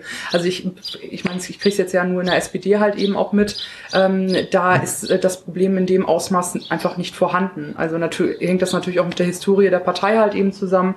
Ne, sie ist halt äh, einfach schon deutlich älter und äh, deutlich äh, etablierter hatten, ähm, also hat, hatte, hat ähm, möchte ich so ein bisschen in Klammern setzen, äh, eine klare Stoßrichtung. ja, also an der klaren Stoßrichtung arbeiten wir ja jetzt. Ähm, aber ähm, äh, hatte sie ja zum Beispiel halt eben in den 70ern äh, eine ganz klar deutlich mit Willy Brandt halt eben, also die Zeiten, äh, das waren ja ganz andere Zeiten halt eben auch für die Partei und deswegen ist das Problem da halt in den älteren Parteien halt auch nicht in der Form äh, vorhanden. Ne, bei, äh, bei Piraten hatten halt einige dann halt das Gefühl, oh geil, da ist jetzt halt eine andere Partei, die ist halt gerade voll im Hype und da können wir bestimmt irgendwelche Mandate oder irgendwas abgreifen und Ja. können halt Macht abgreifen, können da äh, machen, was wir lustig sind. Ja, das ist, ich denke mal, junge Parteien haben generell ein Problem, wenn eine geringere Anzahl an Mitgliedern vorhanden ist. Dann ist die Wahrscheinlichkeit, dass sich die Stoßrichtung der Partei ändert, eher Ja. wahrscheinlich. Ja. SPD und CDU haben jetzt immer noch über 400.000 Mitglieder Ja. jeweils. Ja. Da ist es dann schwierig, selbst wenn du da 100 neue Mitglieder hast, ist der Einfluss auf die Partei im Gesamten ja nicht gegeben. Also Nicht eine, wirklich, eine ja. junge Partei und eine kleine Partei ist leichter dann zu unterwandern als andere. Ist Ja, natürlich ja. blöd für die Part äh, Piraten dann. Ja, zumal wir halt eben auch ganz andere Beteiligungsmöglichkeiten halt eben hatten. Ne? Also was, wo Ja. ich jetzt gerade auch aktiv halt dran arbeite, dass wir dann Teile von, die funktioniert haben und die gut waren und die sehr sinnvoll sind, äh, auch in, der, in die SPD zu tragen und äh, dort halt eben auch äh, zu ändern. Aber ja, wir haben halt eben versucht, auch bei den Piraten ja alle nochmal ganz anders inhaltlich mitzunehmen, dadurch, dass wir halt eben äh, ähm, so ein äh, Liquid Democracy äh, Feld waren, ähm, äh, mit Liquid Feedback halt wirklich ganz aktiv halt versucht haben, ähm, äh, neue Demokratieformen halt auch zu leben innerhalb der Partei durch die Mischung, also durch die Mischung halt von repräsentativer ähm, äh, Demokratie und Basisdemokratie. Also wir waren ja keine basisdemokratische Partei, sondern die Idee war ja schon halt eben äh, ähm, äh, äh, Richtung äh, eben Liquid Democracy äh, zu arbeiten ähm, und äh, hatten ähm, ja hatten da halt eben äh, diverse Foren und Mailinglisten, äh, ähm, äh, Pads, äh, Telefonkonferenzen, die wo alle dran teilnehmen konnten, Vorstandssitzungen, die alle offen waren, äh, wo jeder hin konnte und wo jeder seinen Senf dazugeben konnte, sowohl online als auch offline. Ähm, und das war an einigen Stellen halt nicht unbedingt klug. Also da ist halt ne, dieses Schlagwort Transparenz konnte ich halt auch zu Piratenzeiten dann irgendwann nicht mehr hören, weil es geht mir auch im politischen Kontext nicht zwingend darum, dass alles transparent ist. Das ist manchmal überhaupt auch gar nicht sinnvoll. Ich möchte, dass die Sachen nachvollziehbar sind für die Menschen. Das ist viel, viel wichtiger. Weil es nützt dir halt nichts, wenn du dann halt das Internet vollgeballert hast mit irgendwelchen Protokollen und äh, irgendwelchen äh, ähm, Sitzungsergebnissen und ähm, mit irgendwelchen, ähm, äh, ähm, ähm, keine Ahnung, Positionspapieren und mit was die da alles um sich geschmissen haben. Wenn du da so einen Wust von Informationen hast, aber dann null Zusammenhang irgendwie hergestellt wird und trotzdem die eigentliche Politik dann auch wieder im Hinterzimmer mehr oder weniger stattfindet, weil das halt, ne, ich meine, das, alle, die wir politisch aktiv sind, wissen halt, dass äh, die, die, die eigentliche Politik wird ja nicht auf dem Parteitag gemacht. Ne, das ist halt, äh, Parteitag ist ausführendes Organ dann an der Stelle, ne, wo alles dann zum Abschluss kommt, aber die eigentliche Arbeit, die findet ja die ganzen Monate und Jahre vorher statt. Ne, und außerhalb jeglicher Öffentlichkeit. Und da sollte man auch einfach mal ehrlich sein und sagen, dass das so ist und dass es auch okay so ist und dass es auch gut so ist, weil Dinge einfach äh, an einigen Stellen sonst auch nicht funktionieren. Ne, weil du, du musst ja gewisse Absprachen halt auch treffen, um äh, Mehrheiten halt eben auch zusammenzukriegen. Die Frage ist halt nur, wie halt überhaupt äh, die, die, die, ähm, die Meinung für diese Mehrheit zustande gekommen ist und woher diese Meinung kommt. Das ist ja die interessante Frage. Kommt die jetzt halt mal wieder vom Parteivorstand XY, der mir, mir dann äh, einen Leitantrag vor die Nase legt, den ich dann absegnen darf? Oder habe ich diesen Leitantrag vorher aus Informationen zusammengetragen, die ich aus meiner Basis habe und sammle dann dafür Mehrheiten? Das sind halt, das ist, sind halt feine, wichtige Unterschiede, die die Leute, äh, glaube ich, auch, denen, denen die Leuten schon, äh, schon mal wieder deutlich mehr Vertrauen geben würde in Politik, wenn da auch einfach mehr Ehrlichkeit herrschen würde. Also das Problem ist nicht Transparenz, sondern Offenheit und Ehrlichkeit gegenüber ja. den Bürgern oder ja. in dem Fall auch den Mitgliedern. Ja. Weil was ich so beobachte, ist ja generell so, dass Politik ein unglaubliches Misstrauen gegenüber denen hat, die sie eigentlich vertreten wollen. Ja. Also und, und dieses Misstrauen kommt jetzt halt zurück. Und ja. zwar mit voller Wucht. Ja. Ich meine, wenn der Staat seinen Bürgern nicht vertraut und wenn die Parteiführung ihren Mitgliedern nicht vertraut, wo soll das Vertrauen in genau diese Institutionen herkommen? Ja, genau. Genau, das ist halt genau der Punkt. Also wir können halt eben nicht von den Bürgerinnen und Bürgern, die nicht äh, parteipolitisch aktiv sind, erwarten, dass sie uns vertrauen, wenn wir uns gegenseitig ja. nicht vertrauen. Also das funktioniert halt nicht. Das ist halt einfach Quatsch. Ne? Also ich kann halt nicht, äh, nicht äh, Wein predigen, Wasser trinken. Das, das funktioniert halt einfach nicht. Ne? Und das ist halt genau dieses Glaubwürdigkeitsproblem. Ach, da sehen wir jetzt gerade, glaube ich, live in einem Podcast hier, dass ähm, Andrea ja, ja, Nahles gerade... Frau Nahles ist die erste Frau in der 150-jährigen Geschichte der SPD. Yeah, was ich tatsächlich ich denke, sehr begrüße. Ich, ja, ja, ich denke mal, sie macht den Laden dann dicht. sie ist jetzt Insolvenzverwalterin. Herzlichen Glückwunsch. Ja, ich bin da halt auch so ein bisschen zwiegespalten. Also wir können ja, da switchen wir gerade nur für die Zuhörerinnen und Zuhörer. Wir hören, wir gucken gerade parallel auf stumm geschaltet den Parteitag äh, meiner Partei. Und äh, da ist jetzt gerade das Ergebnis verkündet worden. 66,35 Prozent ist ganz schön wenig, Andrea. Ganz schön wenig. Ja, ich finde, es ist ein sehr ehrliches Ergebnis. Entschuldigung, die Floske musste jetzt gerade ja. raus. Aber ja, also ich bin da halt auch so ein bisschen mit einem weinenden und einem lachenden Auge, weil äh, Andrea verkörpert für mich natürlich halt auch einfach die alte Riege. Ich meine, sie ist halt auch etablierte Politikerin. Sie ist noch relativ jung, ja, okay. Aber sie ist halt, sie gehört zu der etablierten Riege. Seien wir mal ehrlich, sie ist Anfang 50. Das ist auch nicht mehr jung. Ja, wenn man überlegt, dass der äh, Durchschnitt der Partei Partei irgendwie bei 64 oder so liegt. Ja, okay, ne? den, den Einwand nehme ich hin, den Einwand ja, nehme ich hin. Ist sie halt ne, für ne, Gesamtparteiverhältnisse noch verhältnismäßig jung, aber sie gehört halt, also für mich halt eben auch zum zu dem etablierten Teil. Ne? Sie, ja. sie spiegelt für mich äh, nicht keine Erneuerung wider, ähm, was sie heute in der Antrittsrede gesagt hat. Ähm, äh, das waren halt, also was sie als Vision bezeichnet hat, sind für mich halt realpolitische Dinge, die die nächsten Jahre passieren müssen, hat mit einer Vision relativ wenig zu tun. Was, was hat sie denn gesagt? Weil ich habe die Rede leider nicht gehört. Ich, ich war hab, ja unterwegs nach Berlin. ja, ich habe auch nicht, ich habe nicht die komplette Rede gehört, äh, aber Teile der Rede auf jeden Fall. Also da ging es zum Beispiel über dieses, ähm, äh, um das Chancenkonto, ähm, äh, was äh, jetzt nicht im Koalitionsvertrag halt auftaucht, äh, was sie aber ähm, als Vision halt verkauft hat. Ich finde die Idee zu einer äh, Transformation des Arbeitsmarktes nicht verkehrt, sowas aber als Vision zu verkaufen, halte ich für einen Fehler. Na, also da sind wir auch wieder bei solchen Feinheiten halt, dass ich im Grundsatz einige Sachen total gut finde, nur mit was sie gelabelt werden dann ist halt, das, das, das, das verstehen die Leute halt nicht. Also sie hat halt von Visionen in 2020 gesprochen sorry, das ist in zwei Jahren. Das ist halt ein Fliegenschiss, das ist halt nix. Ne, also das ist, da kannst du halt keine großen, äh, ja. großen Sprünge machen. naja, ich meine, die Grünen, ich verfolge ja gerade, was die Grünen machen, weil ja. leider kommt CDU, SPD und CSU immer mit so ganzen Quatsch dazwischen. Aber ich wollte auch die Grünen mal behandeln. Und ja. ich gucke mir gerade an, die wollen ja ein neues Grundsatzprogramm und die machen das auf eine Art und Weise, die ich richtig finde. Sie machen jetzt Diskussionsrunden, da kann zum Beispiel jeder hingehen. Sie machen auch Internet und vor allem eins. Sie lassen sich Zeit. Ja, das ist halt genau was, der Punkt. Was Lars Klingbeil jetzt macht und was Andrea Nahles und der Vorstand jetzt machen mit diesen Zukunftsdebatten. Mhm. Und am Ende soll ein Papier rauskommen. Mhm. Und das soll bis 2019 stehen. Das mhm. heißt nächstes Jahr. Mhm. Die wollen, äh, was die SPD jetzt braucht, ist eigentlich so eine Inventur, mhm. um zu sagen, hier stehen wir, und hier wollen wir eigentlich ja, hin. Bestandsaufnahme. Bestandsaufnahme, und, genau. genau. Und, genau. und Selbstfindungsprozess. Das ja. schaffst du nicht innerhalb von einem Jahr. Das Ergebnis steht halt schon fest. Sie wissen im Vorstand praktisch schon, was dabei rauskommt. Und das, das stößt unglaublich ab. Und ja. wenn man es im Speed-Modus macht, und das macht die SPD ja jetzt, diese Zukunftsvision oder. Zukunftsdebatte in Speed, und am Ende steht das Ergebnis schon fest, ja. das ist keine Erneuerung. Ja, ich sehe das ganz, äh, sehe das sehr ähnlich, aber ich, also es spiegelt für mich halt insgesamt da halt auch eine äh, gesellschaftliche Entwicklung halt wieder.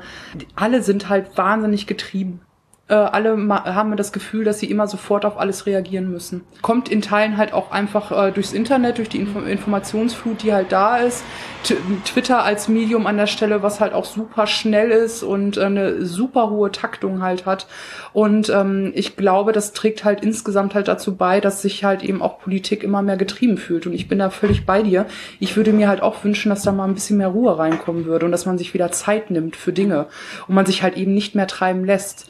Ähm, wenn, wenn Otto Normalverbraucher das in Anführungsstrichen macht, ist das eine Sache. Wenn es aber die Menschen tun, die in politischer Verantwortung in diesem Land sind und das halt eben auch auf Bundesebene, erwarte ich halt eigentlich was anderes, weil die, äh, die, die, die geben da ja auch so ein bisschen eben das Tempo und die Führung halt eben an. Also ne, Tempo ist halt, äh, das ist Aufgabe der Führung. Und da würde ich eigentlich halt eben auch von meiner Partei speziell erwarten, dass da halt ein bisschen Ruhe reinkommt und dass man sich genau für diesen Erneuerungsprozess halt eben Zeit lässt. Weil du kannst, wie du schon gerade richtig gesagt hast, du kannst einfach nicht in einem halben, dreiviertel Jahr äh, da ein komplett neues Grundsatzprogramm aus dem Boden stemmen, wenn du halt wirklich was ändern willst, wenn du wirklich strukturell und in den äh, Entscheidungsprozessen was ändern willst. Und da zeigt es für mich halt auch ganz klar, dass da im Moment keine ehrliche Erneuerung an der Stelle halt eben stattfindet. Dass wieder doch wieder nicht alle mitgenommen werden, dass es äh, eine Scheinbeteiligung ist, ja. ne, mit, ähm, äh, mit irgendwelchen Konferenzen, die dann abgehalten werden oder sonst was. Ich meine, das ist ja alles ganz schön und ganz blumig gemacht. Also wenn da World Cafés Partys dann stattfinden und so weiter und so fort. Aber es ist, man hat das Gefühl, es kommt halt nicht wirklich was von dem, was man da sagt und was man da tut, dann halt eben an. Und ähm, also ich arbeite halt ganz speziell erstmal daran. Ich habe natürlich auch inhaltliche Punkte und Themen, die ich äh, irgendwann mal gerne umgesetzt haben möchte, aber ich arbeite erstmal daran, dass ich überhaupt die Strukturen in dieser Partei habe, um dies halt auch tun zu können und in der Art und Weise äh, tun zu können, ähm, wie ich es für richtig halte. Ähm, und ähm, Deswegen, ähm, also es geht dann halt schon im Kleinen los, deswegen ähm, äh, strukturiere ich da äh, meine Fraktion in Neukölln. Also ich bin ähm, Fraktionsgeschäftsführerin der SPD Neukölln. Ähm, äh, an der Stelle halt auch um, um äh, dass überhaupt erstmal die Fraktion als solche sich halt auch wieder insgesamt beteiligen können. Weil das darf man ja auch nicht vergessen. Also wir, wir müssen ja schon auf die kleinsten Gruppen in den Parteien halt eben gucken, dass selbst innerhalb dieser kleinsten Gruppen äh, ganz häufig nicht alle Leute mitgenommen werden, weil einfach die Strukturen dafür überhaupt nicht da sind. Da gibt es dann halt einen Fraktionsvorstand und der bestimmt. Und der Rest macht dann halt eben. Also da ist in meiner Fraktion ist da halt super viel die letzten Jahre halt auch schon passiert und hat sich hat sich geändert und ich bringe jetzt gerade noch mal so die digitale Seite halt mit mhm. rein, um da halt auch, ähm, weil die Kommunalparlamente in Berlin sind halt ja alle ehrenamtlich äh, ähm, ähm, äh, ausgelegt. Äh, die Leute gehen alle noch Vollzeit arbeiten. Die haben halt auch nicht alle immer die Möglichkeit, zu sämtlichen Sitzungen zu kommen. Also müssen wir da alternative Möglichkeiten schaffen, damit halt eben allen alle Informationen zur Verfügung stehen, die sie brauchen, um ihre politische Arbeit machen zu können und damit halt auch alle die Möglichkeit haben, sich zu, zu äh, Themen zu äußern. Und äh, da geht das halt schon im Kleinen los. Und da versuche ich halt jetzt im Kleinen halt eben zu wirken, sowohl in meinem Bezirksverband in Marzahn-Hellersdorf als halt eben auch auf meinem Brot Broterwerbshop in Neukölln, äh, da halt in den, äh, in den kleinsten Organisationseinheiten ähm, was zu ändern, äh, in der Hoffnung, dass sich das dann nach und nach dann halt eben auf Landesebene und dann auch auf Bundesebene dann raufträgt und sich wirklich äh, ähm, äh, systematisch da was verändert, weil ich glaube, nur so können wir überhaupt äh, an eine ehrliche Erneuerung gehen. Also unabhängig jetzt mal vom Personal und von irgendwelchen Inhalten, wir müssen halt wirklich an die Strukturen halt eben ran. Und da passiert mir halt im Moment auch noch viel zu wenig und ähm, das ist, ähm, also ich erwarte da auch gar keine großen Sprünge, weil das halt eben genau lange Prozesse sind, aber das ist halt eben auch als langer Prozess äh, benannt wird. Da sind wir auch wieder bei der Ehrlichkeit, wo wir gerade halt eben waren. Ne, das sind halt, ich, ich kann mit so Schnellschüssen da halt nicht viel anfangen. Also das ist, äh, das ist halt eben wieder nicht ehrlich. Es ist wieder nicht im Kern ehrlich. Und ähm, da bin ich mal gespannt, was die nächsten Jahre passiert. Aber ich bin ganz guter Dinge. Ich sehe, was bei mir in Neukölln passiert. Ich sehe, was äh, bei mir in Marzahn-Hellersdorf passiert. Wir haben dort halt auch einen neuen, äh, eine neue Kreisvorsitzende, jetzt auch eine Frau, was halt auch sehr großartig ist, äh, die halt auch wirklich äh, Dinge verändern will. Und sie ist eine aus der alten Riege, die äh, ähm, Iris Spangerl schon seit 96, glaube ich, im Abgeordnetenhaus, also auch wahnsinnig lange schon dabei ist, wirklich eine alteingesessene Genossin. Ähm, aber da merke ich halt, okay, sie ist von der alten Riege, aber die zieht halt eben Leute ran, die neue Ideen haben und die nimmt sie halt wirklich ernsthaft auf und sie delegiert dann halt auch Verantwortlichkeiten dann dahin. Und das ist halt was, was ich mir eigentlich von unserer Bundesparteispitze an der Stelle wünschen würde. Ah, das ist vielleicht so eine personelle Einstellung, also so ein, so ein du musst die richtige Person an der richtigen Stelle ja. haben die auch neue Ideen auch zulässt. Ich meine, genau. strukturelle und personelle Erneuerung würde ja bedeuten, dass die, die jetzt die Macht haben, ihren Job verlieren könnten. Ja. Und das, deswegen wird es wahrscheinlich auch nicht dazu kommen. Ich meine, es gibt ja überhaupt kein Interesse daran, irgendwas strukturell zu ändern, weswegen es auch nicht passieren wird, weil es die eigene Machtbasis genau. ja irgendwie unterwandern könnte. Genau. Und genau. ja, das ist, das strukturelle Veränderungen brauchen lange Prozesse. Ja. Und am Ende steht dann auch in der Regel auch eine personelle Erneuerung. Auf jeden Fall, genau. Das, eben, das ist halt genau dieses Zusammenspiel, ja. was es da halt eben braucht. Ne? Deswegen kannst du da die Sachen partiell nur betrachten. Das funktioniert halt eben nicht. Der Schuss geht nach hinten los. Ne? Also wenn dann halt Leute eben sagen, ja, jetzt haben wir ja äh, hier neues Personal aufgestellt oder wenn wir dann halt äh, neue äh, programmatische Inhalte haben, ja, jetzt haben wir das auch gemacht, jetzt ist die Erneuerung abgeschlossen, wo ich mir so denke, nein. nein, nein, nein. Das greift alles ineinander. genau, das greift halt alles ineinander und wir müssen an allen, an allen Stellen müssen wir dementsprechend halt eben schrauben, damit es halt eben auch funktioniert. Und wir müssen es halt eben auch übergreifend betrachten und nicht nur eben ne, die Personalentscheidung für sich, die inhaltlichen Entscheidungen für sich und dann machen wir noch irgendwas mit Beteiligung. Ne, das ist halt so das Quatsch. Das funktioniert halt nicht und das ist halt auch nicht, das ist halt auch nicht nachhaltig. Mhm. Ne, ich würde mir halt wünschen, dass da halt wirklich ne, sich fundamental halt eben was ändert und das ist durchaus eine Aufgabe, die ich mir da auch äh, mit halt eben äh, aufgesetzt habe, die äh, viele, viele Jahre dauern wird. Und äh, dessen bin ich mir sehr bewusst. Also wenn ich halt so in in 50 Jahren, wenn ich dann mit dem Arsch in die Kiste gehe, sagen kann, okay, ich habe da ein bisschen was von erreicht und konnte ein bisschen was da ändern und, äh, und strukturell halt ändern, dann bin ich halt schon sehr zufrieden, dass ich da nicht die große Revolution äh, hinkriegen werde, ist mir auch sehr klar. Ähm, aber ja, also da im kleinen Kleinen halt eben Sachen verändern in der Hoffnung, dass es dann irgendwann mal halt auch in der, in der Bundesspitze mhm. halt ankommt, äh, beziehungsweise sich bis dahin halt auch Sachen äh, dort ändern, aber ja, ich bin im Moment halt auch nur so semi-zufrieden. Welche Rolle spielt bei dem Ganzen jetzt die progressive Plattform? Und bevor du da noch, dazu nochmal kommst, ja. was heißt eigentlich progressiv? Weil ich weiß es nicht wirklich. du hast gesagt, wir können ja die Hörer was anfangen. Also ja. ich kann damit erstmal nicht so wirklich was anfangen. Alles gut, dass du das Weil ähm, im Wahlkampf von Hillary Clinton hieß es immer, ach, die Kandidatin der Progressiven und keine Ahnung, was das eigentlich bedeutet. Ja. Ja, ja, das stimmt. Äh, ja, also es sind natürlich halt auch so, es sind halt immer wieder so Schlagwörter, die halt immer auch eine eigene Definition haben, wo viele Leute ihre eigene Definition ja. halt eben auch immer haben. Und deswegen will ich ja ne? wissen, was, was sagst du, was ist das? Ja, genau. was, was denkt die progressive Plattform von sich selber sozusagen? Ja, also ähm, ähm, progressiv bedeutet, glaube ich, für, für unseren Zusammenschluss ähm, erster Linie, dass wir wirklich halt an, äh, an zukunftsgewandten neuen Ideen arbeiten ne, und eben nicht mehr auf ähm, ähm, äh, alte ähm, ähm, alte Konstrukte zurückgreifen wollen. Mhm. Ne, also äh, ich meine, jetzt ist ja wird auch immer ganz viel immer wieder von der sozialen Marktwirtschaft halt auch wieder gesprochen, ne, dass die halt gelebt werden muss und so weiter und so fort. Also da kommen ja keine neuen Ideen. Es wird, wird halt auf alte Ideen zurückgegriffen. Und progressiv bedeutet für mich an der Stelle, äh, dass wir halt wirklich äh, mit den aktuellen Begebenheiten, die wir haben und mit dem, was uns zukünftig erwartet, da halt eben nach neuen Lösungen halt eben auch schauen und nach neuen Wegen schauen und da durchaus auch mal experimentieren ne, und Fehler machen was ich für ganz, ganz wichtig und entscheidend halte, dass man sich halt auch zugesteht und dass man sich insgesamt in der politischen Kultur eben halt auch wieder Fehler zugesteht. Weil nur wenn wir Fehler machen, können wir letztlich daran halt auch lernen und das, was wir halt ausprobiert haben, optimieren. Und ähm, ich habe halt das Gefühl, dass da halt ganz oft, äh, okay, das hat diese, dieser Weg hat jetzt nicht funktioniert, also schmeißen wir den komplett beiseite und machen wieder was komplett anderes oder greifen halt eben auf konservative alte äh, ähm, äh, Modelle zurück. Ähm, das ist halt nicht das, was ich unter Politik halt eben äh, äh, unter dem politischen Auftrag äh, der Parteien und äh, der Fraktion halt eben verstehe, sondern unsere Aufgabe und gerade halt eben als eine Mitte-Links-Partei sollte es halt eigentlich sein, progressiv in die Zukunft zu gucken. Und das ist, äh, ist halt ähm, eben was, äh, was die Plattform da an der Stelle halt, glaube ich, auch so sieht und äh, da halt eben experimentier Feld halt auch mit sein möchte, mit, äh, mit Ideen rumjonglieren, einfach mal rumspinnen, auch wieder ein bisschen und schauen, was sich da dann zusammenfügt und wie halt eben so ein. Gesamtbild, so eine gesamtgesellschaftliche Vision in der Zukunft aussehen könnte. Äh, Mut zu Fehlern finde ich gut, nur das ist eine gesellschaftliche Einstellung und eine mediale Einstellung. Ja. Medien verzeihen keine Fehler in der Politik generell. Ja, das stimmt, das stimmt. Und das, also an sich ist das ja eine tolle Idee, nur ich sehe da ein Problem, dass man das in der Realität nicht umsetzen wird, weil die Medien einem nicht erlauben, Fehler zu machen. Ja, ja, das ist tatsächlich halt auch ein Zusammenspiel von allen und das ist etwas, was in der, in, äh, in der Lebenseinstellung an der Stelle, die bei super, super vielen Menschen überhaupt erstmal wieder eintreten muss, was der Kapitalismus an der Stelle aus meiner Perspektive halt eben auch zerstört hat. Und ich meine, der Kapitalismus stößt halt gerade, das sehen wir halt wirtschaftlich und an vielen anderen Punkten, da wahnsinnig an seine Grenzen und Kapitalismus bedeutet halt eben auch, wir sind eine Ellenbogengesellschaft und wir sind eine Leistungsgesellschaft mhm. und jeder einzelne Mensch wird halt eben auch nur als Leistungsobjekt betrachtet. Und wenn du nichts leistest, bist du, bist du nichts wert. Und das führt wiederum dann aber auch dazu, dass keine Fehler zugestanden werden.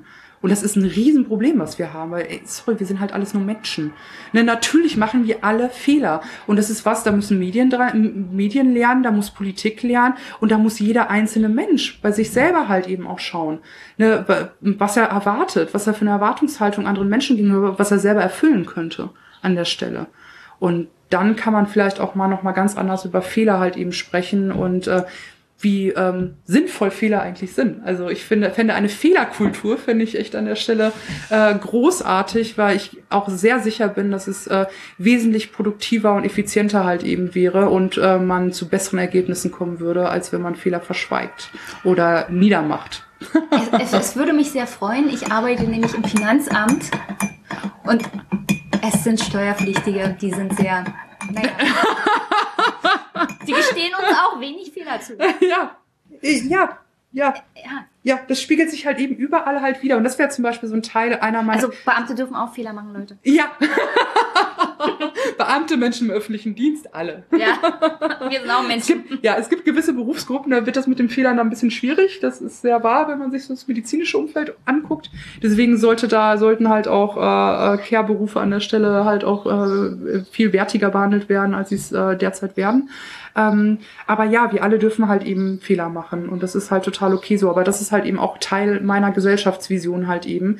Ne, in 50, 60 Jahren, wo ich eben hoffe, dass ich einen kleinen Teil davon umgesetzt habe und da das gesamte Klima halt an der Stelle halt auch ein anderes ist. Ähm, und äh, wir uns halt auch gegenseitig eben wieder Fehler zugestehen und Fehler als Chance betrachten.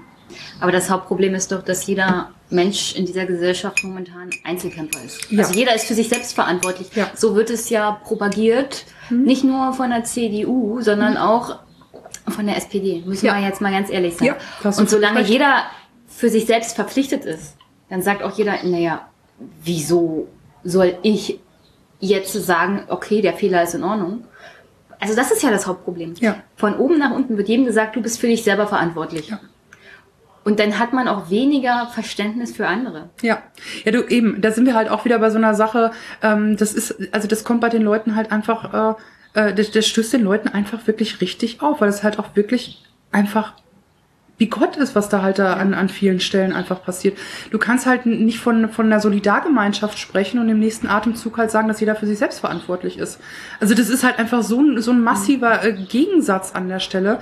Das funktioniert nicht. Und ich kann auch diese Sprüche, jeder ist seines Glückes äh, Schmied, äh, kann ich nicht mehr hören, weil der einfach Bullshit ist.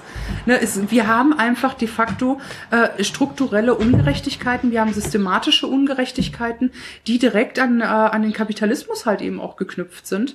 Äh, ich finde nicht alles schlecht, was im Kapitalismus läuft. Wir haben viele gute Errungenschaften auch daraus. Wir haben einen Wohlstand, äh, den wir ohne dessen halt auch einfach nicht hätten. Ähm, aber es gibt halt eben auch äh, viele negative Dinge, die da mitgekommen sind. Und das ist halt eben das Menschenbild und das Miteinander an der Stelle, äh, der Umgang miteinander. Und das finde ich hochdramatisch. Also das, äh, dieses generelle gesellschaftliche Misstrauen, was eben herrscht, äh, eben dieses Nicht-Fehler zu gestehen. Ähm, jeder wird halt eben nur noch als Leistungsobjekt betrachtet und als Wirtschaftsobjekt betrachtet, ist halt hochdramatisch. Und das macht halt meine Partei auch und sieht sieht in Teilen gar nicht mehr, wie schädigend das an der Stelle halt auch ist und was das mit Menschen macht. Und was das halt mit der Bevölkerung halt eben macht, die halt eben nicht in, äh, in, in Machtpositionen ist. Äh, das ist ein wahnsinniger Druck, der da halt eben ausgelöst wird und äh, eine, eine schlechte Stimmung insgesamt, äh, eine befeuerte Stimmung, die mir große, große Sorgen bereitet und die halt mit dazu geführt hat, dass wir jetzt eine AfD im zweistelligen Prozentbereich im Bundestag sitzen haben. Ja, und es wird noch schlimmer. Ja. Ich meine, ich habe heute Umfragen gelesen, die SPD ist jetzt wieder bei 18 Prozent.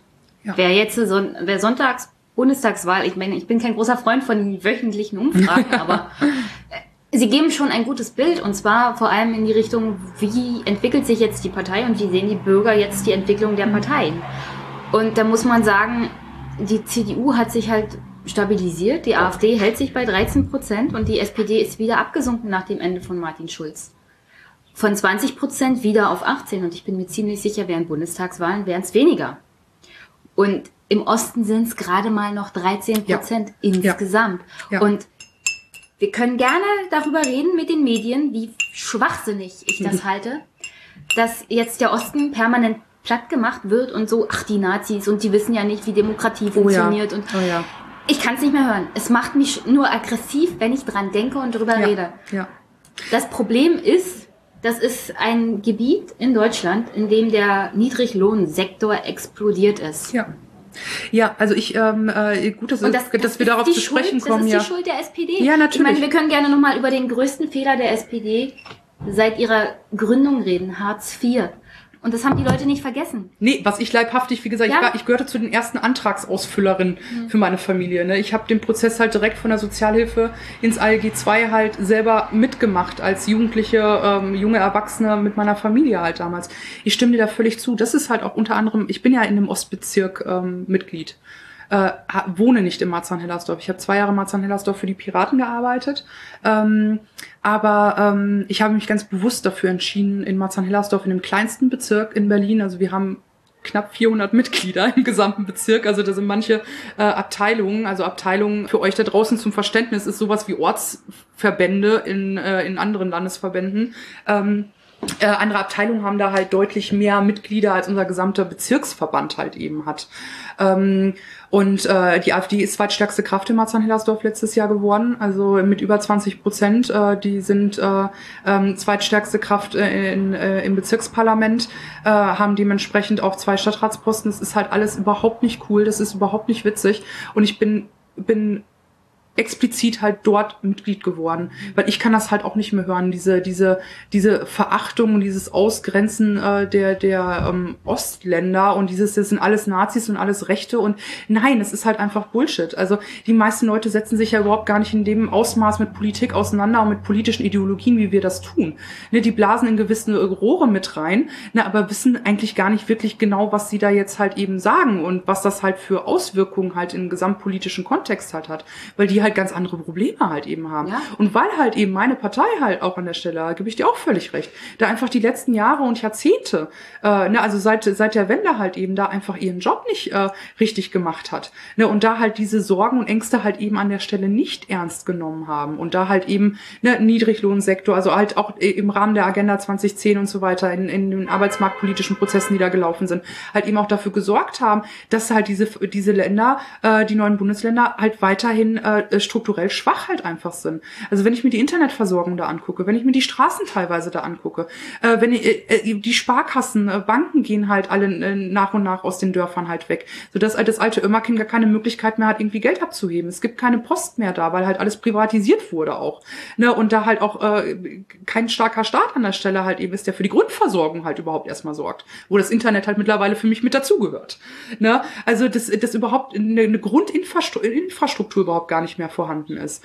Das macht den Leuten halt einfach wahnsinnige Angst. Ne? Es zerbröckelt alles, ne? die Häuser zerbröckeln. Also wenn man teilweise durch, äh, durch Städte in Brandenburg oder Sachsen oder Mecklenburg-Vorpommern fährt, das ist halt schon gruselig, was da abläuft. Ne? Und auf der anderen Seite sind es halt genau die Leute, die halt sagen, wir wollen hier keine, äh, keine Flüchtlinge und keine Ausländer haben. Ja, weil sie halt erstmal Angst haben, dass denen natürlich was weggenommen wird. Dass es mit denen halt ganz großartig werden könnte und dass das Dorf oder die Städtchen wieder Leben kriegen könnten und äh, dann die Post vielleicht da bleibt und die Bank da bleibt und die Grundschule erhalten werden kann und der Kindergarten erhalten werden kann und die weiterführende Schule erhalten werden kann, weil wieder Kinder da sind und weil wieder Familien da sind. Dafür braucht es halt eben Leute dann in der in den äh, in politisch, also in kommunalpolitischen Führungen, die das halt eben in der Form dann halt eben auch machen würden. Und das sehe ich halt im Moment nicht. Das sehe ich auch in meiner Partei relativ wenig. Und da fehlt einfach massiv die Präsenz da halt eben auch in der Fläche. Ne, dass da halt eben aktive Politikerinnen und Politiker sind, die sich dann halt eben auch da um äh, genau diese Dinge kümmern und da halt eben nicht der AfD und äh, noch ganz anderen Parteien, die noch deutlicher rechts sind an der Stelle, da das Feld überlassen. Mhm. Also wir haben da ganze Dörfer, die halt von Nazis regiert werden, mehr oder weniger. Also wenn auch nicht offiziell in den Parlamenten, ne, aber ähm, im, äh, im Gesamtduktus und vor allem im wirtschaftlichen Kontext äh, sieht das da ein bisschen anders aus und das ist hochdramatisch und hochgefährlich. Naja, ich würde das mal so sagen. Man hat bestimmte Gegenden in Ostdeutschland einfach zivilisatorisch verkümmern lassen. Ja. Und ja. wenn sie strukturell verkümmern, dann verkümmert auch die Gesellschaft. Ja. Und was ich auch im Rahmen dieses Podcasts sehr oft mache, ist Parteiprogramme lesen und Landtagsdebatten gucken. Und ich ja. ertrage die Landtagsdebatten in Brandenburg nur stückchenweise. Also wenn, wenn der AfD-Politiker vorne steht, es spielt überhaupt keine Rolle wer. Es geht nur um Flüchtlinge. Ja. Und äh, ja, wir hatten ein Problem mit der Flüchtlingskrise. Ja. Das war hauptsächlich selbst gemacht von CDU und SPD, weil sie die Verwaltungen in Deutschland hier zusammengeschrumpft haben und zusammengespart haben, dass sie mit der genau. ganzen Situation überhaupt nicht mehr klargekommen sind. Ja. Aber das hat überhaupt nichts mit dem Argument zu tun, was ich dann von dem AfD-Politiker höre. Ja. Wenn ich mich aber dann auf Arbeit oder sonst wo mit Leuten unterhalte, heißt es, naja, die Flüchtlinge, die kriegen ja das ganze Geld. Und das stimmt ja auch. Also es wurden ja auch Gelder bereitgestellt zur Versorgung von ja. Flüchtlingen und Asylbewerbern. Das ist ja auch ein legitimes Argument. Dass daraus jetzt ein rechtsextremes Argument gemacht wird, ist nicht so schön. Und ich sehe das Problem, wenn ihr jetzt mal die letzten 28 Jahre investiert hättet, hättet ihr dieses Problem nicht. Das ist halt genau der Punkt. Also äh, natürlich äh, sind Gelder bereitgestellt worden. Natürlich kostete das alles Geld. Also da halt auch irgendwas zu verschweigen, ist halt auch Quatsch, nur weil man dann halt den Rechten äh, da nicht, äh, nicht in dasselbe Rohr reinblasen will. Da sind wir auch wieder beim Punkt. Da geht es doch darum, einfach den Leuten halt zu erklären, warum halt Sachen so sind, wie sie sind. Ne, und dass eben Fehler gemacht wurden. Da sind wir halt auch genau wieder bei dem, was wir gerade halt schon gesagt haben. Dass einfach mal gesagt wird, ja, ne, wir haben halt selber die Verwaltung halt aus den Gründen so zusammengespart, ne, weil halt eben ähm, ich ich finde es ein bisschen schade. Jetzt liegt das Finanzministerium ja auch bei uns in der Partei. Also ähm, als es noch Schäuble war, konnte ich da noch ein bisschen anders argumentieren. Leider äh, es ist macht immer noch Olaf Schäuble. Also. ja, genau, genau. Hast du, also hast, du, halt hast du die Antwort nicht gelesen? Ähm, er hat, er hat gesagt, er wurde gefragt, welchen Unterschied ähm, hat Ihre Finanzpolitik gegenüber Herrn Schäuble hm. und können Sie das erläutern? Und er hat einfach nur gesagt, nein. Ja, weil er halt keinen anderen Kurs fährt und das ist halt genau das Problem, was ich Ja, halt dann kannst du jetzt ruhig weiter argumentieren, ja, genau. weil es ist immer noch Herr Schäuble. Ja, ne, also dieses äh, Festhalten halt eben an der schwarzen Null und so weiter, das halte ich halt auch alles für den äh, für den größten Bullshit. Das ist halt, das bringt uns halt nicht voran. Ähm, da wird halt auch wieder nicht an die nächsten 50 Jahre gedacht. Ne, da wird halt auch wieder nur von Legislaturperiode zu Legislaturperiode gedacht. Wenn es hochkommt, hier wird eigentlich nur von Haushalt zu Haushalt gedacht. ja. Und das ist ein Jahr. Ja, ja genau. Genau, und äh, da müssten wir halt eigentlich auch viel, viel weiter denken und da eben genau, was wir halt in 50 Jahren haben wollen. Und natürlich müssen wir halt an einigen Stellen halt eben massiv investieren und wir können es uns doch verdammt nochmal leisten. Wir sind wir sind das fünft, ich glaube, ich habe jetzt, ich habe jetzt vor kurzem nochmal nachgeguckt für einen Artikel, den ich geschrieben habe, das fünftreichste Land auf der Welt also das fünftreichste Land auf der Welt. das ist halt, so, also mehr gibt's da eigentlich nicht zu sagen. Und wenn man dann halt auch mal so diese ganzen Zahlen äh, ne, in Kontexte setzen würde, ne, und äh, dann, würde das die Leute halt auch, glaube ich, schon viel mehr entspannen. Also ich habe mir jetzt zum Beispiel ganz konkret die Zahlen in Marzahn-Hellersdorf halt auch mal einfach angeguckt, äh, der Geflüchteten, die gekommen sind, die jetzt halt noch im Leistungsbezug sind, die halt ähm, äh, in Arbeit gekommen sind. Ähm, und als ich die Zahlen gesehen habe, dachte ich nur so, okay, das ist doch jetzt echt ein Witz. Und darüber regen sie, wir müssen mit den Leuten reden und denen nochmal die Zahlen erklären und ihnen das ganz konkret zeigen. Also wir haben in Marzahn-Hellersdorf äh, ungefähr Pi mal Daumen 300.000 Einwohner. Mhm. Ähm, wir haben äh, Geflüchtete, die im Moment Sozialleistung bekommen, 2.100. Das ist nicht mal ein Prozent der Gesamtbevölkerung von Marzahn-Hellersdorf. Also das ist, da muss man sich vor Augen halten. 2.100 hört sich so gesondert erstmal sehr viel an. Ne, wenn man das aber auf die Gesamtbevölkerung von 300.000 rechnet, ist das halt ein Pups. Ne, also das ist halt ja, nicht, ne? ich, ich verstehe das Argument. Nur das Problem ist, du wirst damit keinen Wahlkampf gewinnen können und du wirst den Leuten das auch das nicht erklären können. Nicht. Was, was man eigentlich tun müsste, ist eine Investition. Eine ist eine Investition, und eine Selbstverständlichkeit halt eben. Genau. Eine Investition halt einfach auch eine Selbstverständlichkeit halt ja. eben da reinbringen, was die Würde des Menschen halt eben angeht an der Stelle. Ne, also ich meine, äh, Paragraph 1 unsere, unseres Grundgesetzes sollte da halt einfach mal jedem nochmal äh, per Stempel auf die Stirn gedrückt werden, der in politischer Verantwortung ist. Ich glaube, Andrea hat doch gesagt, dass sie das Grundgesetz ändert, vor allem Artikel 1, weil Würde heißt Arbeit. Es ist halt Quatsch, nein. ja, also ich zumindest die, nicht. So. Da muss ich meiner neuen Parteivorsitzenden widersprechen.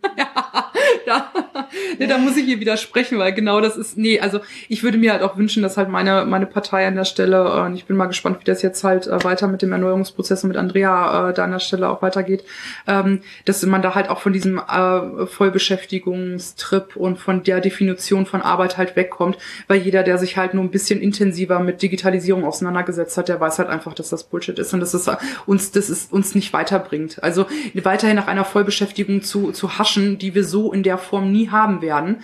Ne, äh, also müssen wir über alternative Modelle sprechen. Und ich finde es halt schon mal ganz gut, auch wenn ich, äh, wenn ich ähm, äh, da deutlich weitergehen würde als Michael Müller, aber dass zumindest da halt aus dem vermeintlich konservativeren Berlin-Lager, ne, also ähm, Michael Müller gehört ja eher zu dem, zu dem ja. Innerhalb, ich meine, der Landesverband Berlin ist ja sehr links innerhalb der Gesamt-SPD äh, und Michael gehörte halt eher so zu dem, zu dem rechteren Flügel, wenn man das da nach äh, klassischen Teilen äh, aufteilen möchte, finde ich es großartig, dass von der Seite da überhaupt jetzt mal dieser Vorstoß kommt mit dem solidarischen Grundeinkommen, dass da halt äh, eine Diskussion halt stattfindet. Für mich ist es noch nicht weitreichend genug, aber daran muss man halt eben arbeiten. Das ist ja halt auch einfach ein Prozess, was man den Leuten auch da draußen wieder erklären sollte, dass halt politische, ähm, politische Meinungen und politische Ziele, äh, die umgesetzt werden sollen, dass die halt eben auch Zeit brauchen. Also ne, ähm, als, äh, als wir da vorhin drüber gesprochen haben, dass wieder ein bisschen mehr Gelassenheit reinkommen muss und dass so ein Erneuerungsprozess halt eben auch die Zeit braucht. Dafür braucht es aber halt eben auch das Verständnis der Leute draußen, also nicht nur der Medien, sondern halt auch der Bevölkerung halt eben, ne, dass es okay ist, dass gewisse Dinge halt einfach dauern, dass es nicht von heute auf morgen geht und dass Politik halt auch nicht zaubern kann, sondern dass es halt ein gesellschaftlicher Diskurs ist. Ähm, Nochmal kurz zu dem Thema das fünftreichste Land der Welt. In dem fünftreichsten Land der Welt besitzen die obersten 10 Prozent mhm. über 60 Prozent des Vermögens und die Hälfte der Gesellschaft nur 2 Prozent ja. des Vermögens in Deutschland. Das ist ja. Boah. Ist die SPD Anhänger des Trickle-Down-Effekts oder wissen Sie nicht, dass das nicht funktioniert? Des welchen Effekts? Des Trickle-Down-Effekts. Den du weißt doch, gar nicht. Den kennst du nicht. Nee. Das ist, das ist eine amerikanische Erfindung. Das heißt, äh, das hat ja die SPD auch gemacht. Ich meine, wir müssen ja nicht zwangsweise über Hartz IV reden. Wir können ja auch darüber reden, dass in der Zeit die Körperschaftssteuer von 50 Prozent auf 15 Prozent gesenkt ja. wurde und die Unternehmer jammern jetzt noch darüber ja. rum, ja. dass das immer noch zu hoch sei. Aber 15 Prozent, das ist weniger als die Mehrwertsteuer. Gucken wir uns auch die Kapitalertragssteuer an. Ja, das war die größte Umverteilung ja. aller Zeiten und dagegen hat keiner sich beschwert. Das war eine richtige Umverteilung von unten nach oben. Aber ich kann vielleicht einsteigen gerade da, weil ja. mir da einiges zu einfällt zu dem, was du gesagt hast. ähm, ja, äh, genau. Es, äh, also, ähm, äh, wir sollten halt eben oder wir müssen halt eben nicht nur ähm, ALG 2 und die Agenda 2010 mhm. da an der Stelle halt eben betrachten, was sie halt da äh, arbeitspolitisch und sozialpolitisch halt eben gemacht hat und ausgelöst hat, sondern eben genau auch die andere Seite betrachten. Weil wenn man dann halt eben darüber redet, so, hm, lass uns mal über ein Grundeinkommen reden, ja, wo kommt denn das Geld her? Dann kommen wir nämlich genau halt eben zu den Themen. Ne? Was ist denn mit einer Kapitalertragssteuer? Was ist mit einer Vermögenssteuer? Mehrwertsteuer. Also es kann ja, es, wir haben derzeit den Zustand, dass äh, eben das Erwerbsarbeit massiv höher besteuert wird als äh, als Kapitalerträge und das ist halt ein Umstand, der geht gar nicht. Also wenn du Geld hast, läuft's. Ja. Das, das wächst von ganz alleine. Da brauchst du nicht viel, also das, das läuft. Ne? Aber wenn du halt arbeiten gehst und von deiner Arbeit halt eben nehmen musst, dann sieht die Welt halt ganz anders aus. Und ich ne, als äh, Teilzeitkraft halt eben ähm, zahle deutlich mehr Steuern als jemand, der äh, ähm, ein deutlich höheres Einkommen hat als ich. Ne? Oder auch bei dem nächsten Punkt, da haben wir gar nicht mal nur die Steuern, schauen wir uns auch die Sozialversicherungsbeiträge halt eben an. Ich, mir ist übrigens eingefallen, es geht um die, den Trickle-Down-Effekt. Äh, genau, die, die, stimmt, die, amerikanische, die, die amerikanische Erfindung. Äh, die Amerikaner sagen ja immer, wenn wir die äh, Vermögenden und die Unternehmer entlasten, dann investieren die und dann kommt das Geld. Ja, ja, ja, genau. Die FDP-Sprech, ja, ja, alles genau. klar. jetzt, jetzt weiß ich auch, was du damit. Ich kannte den Begriff tatsächlich noch nicht. Ja, wieder was dazu gelernt. ja, und wie gesagt, äh, die SPD scheint Anhänger davon zu sein, aber wir wissen eigentlich alle, das funktioniert nicht. Ja. Weil die Leute auf ihrem Geld sitzen bleiben und nicht investieren. Genau, genau. Also das sind halt Dinge, die passieren nicht und sie, äh, sie sind halt eben ja dann auch nicht, also da ist, da ist ja auch einfach keine staatliche Kontrolle. Das basiert ja auf Freiwilligkeiten dann auch einfach und dann kommst du auch wieder in so eine Bittstellerhaltung. Ja. Ne? Und die halt auch einfach nicht gut fürs gesellschaftliche Klima ist. da muss Politik handeln.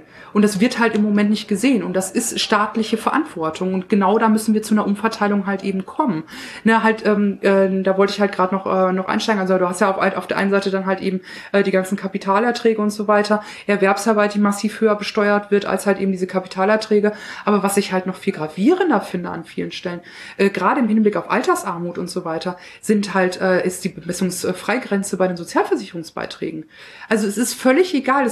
Ich habe damals, als ich äh, auf der höheren Handelsschule mein Wirtschaftsabi gemacht habe, habe ich schon meinen BWL-Lehrer gefragt, also warum hört denn die Liste für, zum Berechnen der Sozialversicherungsbeiträge, damals waren es glaube ich 45.000 oder sowas, jetzt sind wir bei 55.000, warum hört die denn da auf? Was ist denn mit denen, die mehr verdienen? Ja, die zahlen genauso viel wie die anderen. Ja, ist gedeckelt. Ja, ich, ich so, wieso, wieso zahlen die, zahlen die denn genauso viel wie die anderen? Das kann doch nicht sein. Also wenn ich 200.000 Euro im Jahr verdiene, zahle ich genauso viel, wie wenn ich 50.000 im Jahr. Ja. Und da war ich schon mit 18 so schockiert, Ne, ich, das kann doch nicht sein. Das ist doch eine Ungerechtigkeit vor dem Herrn. Nee, also da wäre halt auch eine politische Forderung meinerseits, was ich mir wünschen würde, dass ich das irgendwann in der SPD halt auch mal durchsetzen kann. Bemessungsfreigrenze an der Stelle abschaffen und das, also die sollen halt alle genau so viel an Prozenten zahlen wie die anderen auch. Also prozentual zahle ich deutlich mehr an Sozialversicherungsbeiträge als jemand, der 200.000 Euro im Jahr verdient. Und das kann halt nicht sein. Das kann nicht sein, aber dann wären wir ja bei dem Thema Gerechtigkeit. genau. Aber das war mit Inhalt füllen. wo, bitteschön, ist das Thema Gerechtigkeit bei dieser SPD? Ich meine, ich gucke mir... eine sitzt hier gerade, die es versucht umzusetzen. Ja, ja aber ich, ich gucke mir diesen Parteivorstand an. Ich gucke mir den, die Fraktion an, ich gucke mir die Ministerposten an.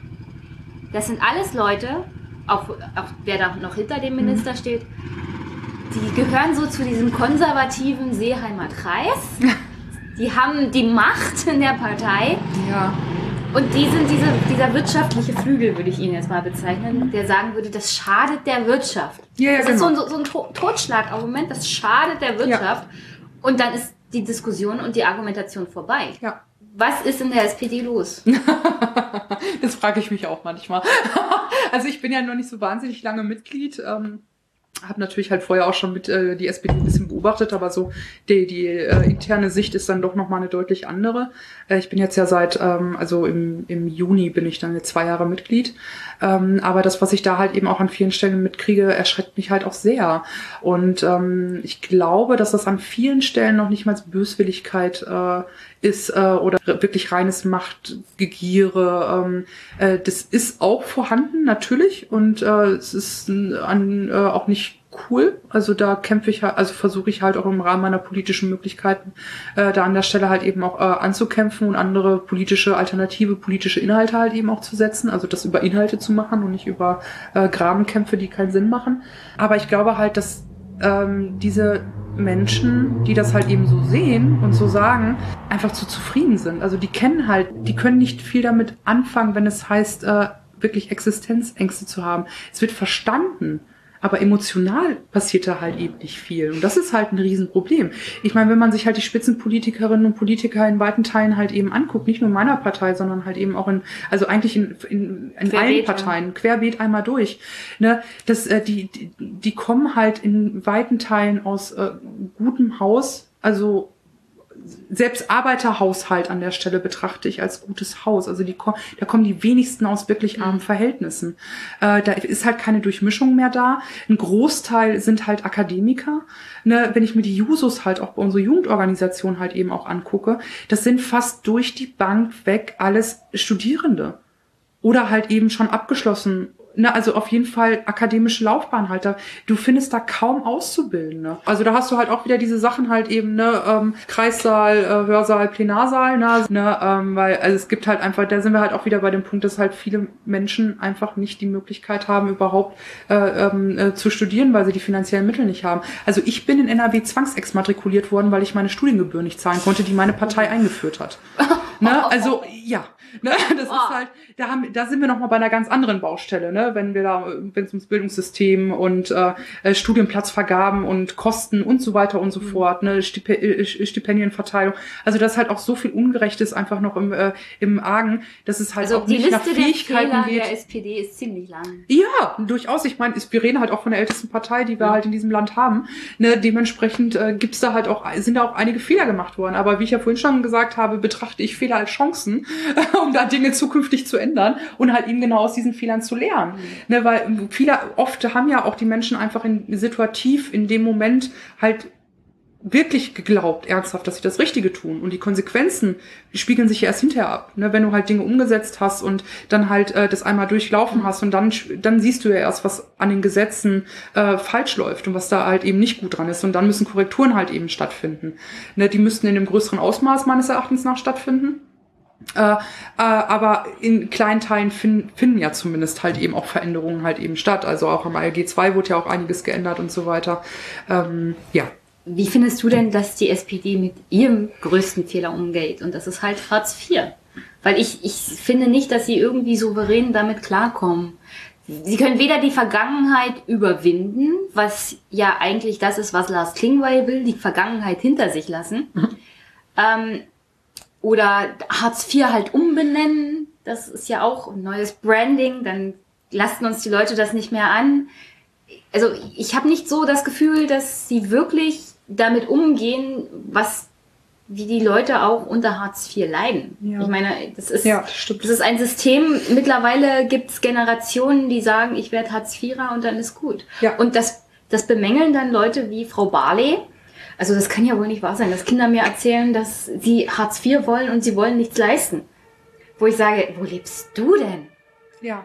Wie, Soll mal zu mir in meinem Bezirk kann, ja, nach Marzanellersdorf Kannst du dir denn erlauben, Können wir mal Hellersdorf in die Platte ja, gehen? wie, kann, wie kann sie sich erlauben, ein Urteil über andere Menschen ja. zu fällen in einem System, das die SPD erstmal eingeführt hat und das es praktisch unmöglich macht, daraus aus, auszubrechen? Ja. Ja, das ist halt, da ist halt genau halt eben auch der, der Kontakt zueinander verloren gegangen. Ne? Also äh, das halt eben äh, äh in den, also oh, das können wir halt auch wieder durchziehen durch alle Parteien. Das können wir auch durch die Medien halt eben ziehen, weil ich meine, wenn man sich Journalistinnen und Journalisten halt eben anguckt, ne, die kommen halt aus äh, aus ähnlichen Verhältnissen halt wie äh, häufig, nicht alle. Ne? Also es gibt immer Ausnahmen. Ich bin ja auch eine Ausnahme von von, von all dem. Also die meisten Menschen können halt gar nicht äh, in der Form halt eben dann Politik machen oder ne, ähm, werden nie den Bekanntheitsgrad äh, als Journalistin halt eben kriegen, mhm. um äh, die Aufträge zu bekommen, damit sie halt äh, die Stimmgewalt halt haben in der Öffentlichkeit, die sie eigentlich bräuchten, weil mhm. halt eben Familie nicht schon Netzwerkgrundlage war. Also da geht's ja auch gar nicht mal nur um finanzielle Dinge halt eben, sondern äh, was, was ich halt in den letzten zehn Jahren halt auch immer wieder gemerkt habe und zu spüren bekommen habe, ähm, man bringt halt, wenn man aus gewissen Verhältnissen kommt, bringt man halt ein Grundnetzwerk überhaupt gar nicht erst mit, dass Papa halt eben von Arbeit den kennt oder Mama von Arbeit den halt eben kennt und dann quatscht doch mal mit dem und der kennt wiederum den, ne, und so kommst du dann halt auf die und die Journalistenschule oder weiß der Geier was. Ne, also diese Dinge sind halt überhaupt nicht vor, vorhanden, dir fehlt halt eine komplette Grundbasis, die du dir halt irgendwie anders selber erkämpfen musst. Und da sind wir halt bei unterschiedlichen gläsernen Decken, die da halt durchbrochen werden müssen.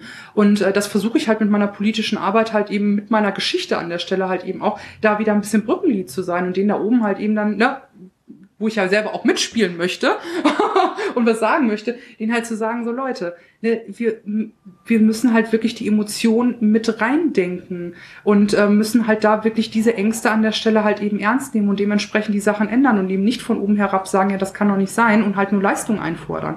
Wir können da halt nicht nur Dinge irgendwie einfordern, das funktioniert nicht.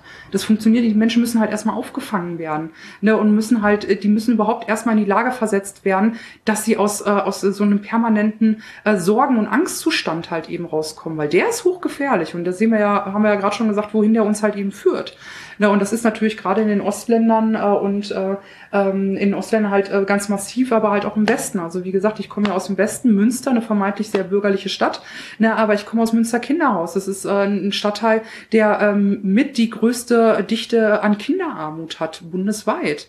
Also das ist, äh, da ist halt auch nicht alles rosig. Also auch da in den Westbezirken hast du, äh, Westländer, ähm, ähm, äh, Westländern hast, äh, hast du halt auch viele Ecken oder wenn ich mir Duisburg-Marxloh irgendwie angucke oder äh, Dortmund-Nordstadt, ne, also äh, und viele andere Ecken halt eben, wo das nicht anders aussieht. Deswegen habe ich mich ja mit Marzahn-Hellersdorf in Berlin auch so verbunden gefühlt, ne, weil ich halt selber aus der Platte komme. Ich bin selber in der Platte groß geworden, ne.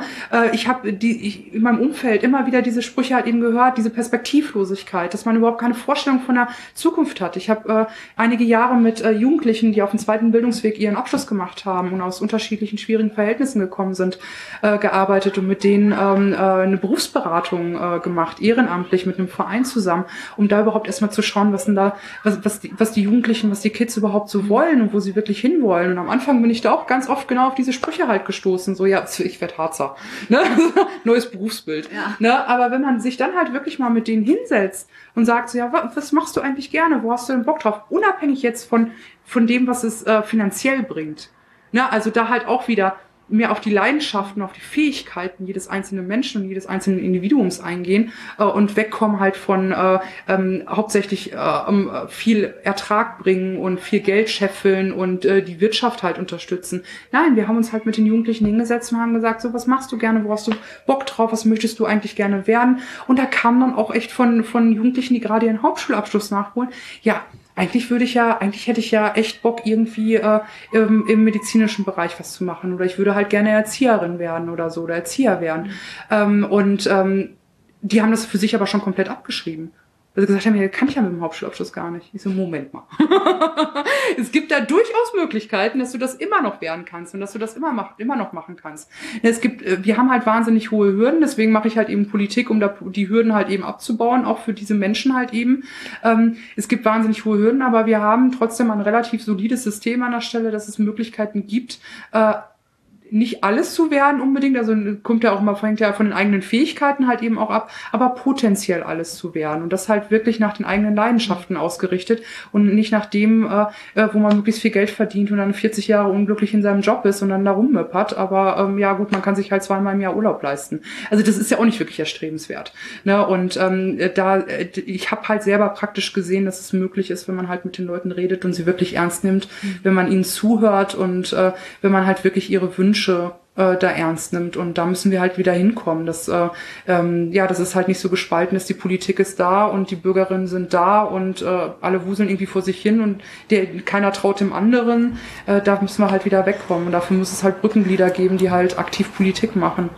Ja, das System ist ja, ist halt darauf angelegt, einem komplett Hoffnungslosigkeit einzubläuen und Perspektivlosigkeit und sich mit dem ja dem an der Karte zufrieden zu geben, die man im Leben halt zugeteilt bekommen hat. Es ist ja fast schon mittlerweile so, es, wir sind zurückgekommen in ein System, in dem du Glück haben musst. Ein, also mal abgesehen davon, dass es auf der Welt so und so schon so ist, aber wir, wir reden ja jetzt über Deutschland. Genau. Und in unserer Gesellschaft sind wir auf einen Punkt zurück uns entwickelt, in dem du Glück hast, wenn du im richtigen Haushalt geboren wurdest ja. Oder Pech hast, wenn du im Falschen geboren ja, würdest. So sieht's aus. Ich meine, wir haben jetzt mittlerweile ganze Politiker, Familien und Dynastien. Ja.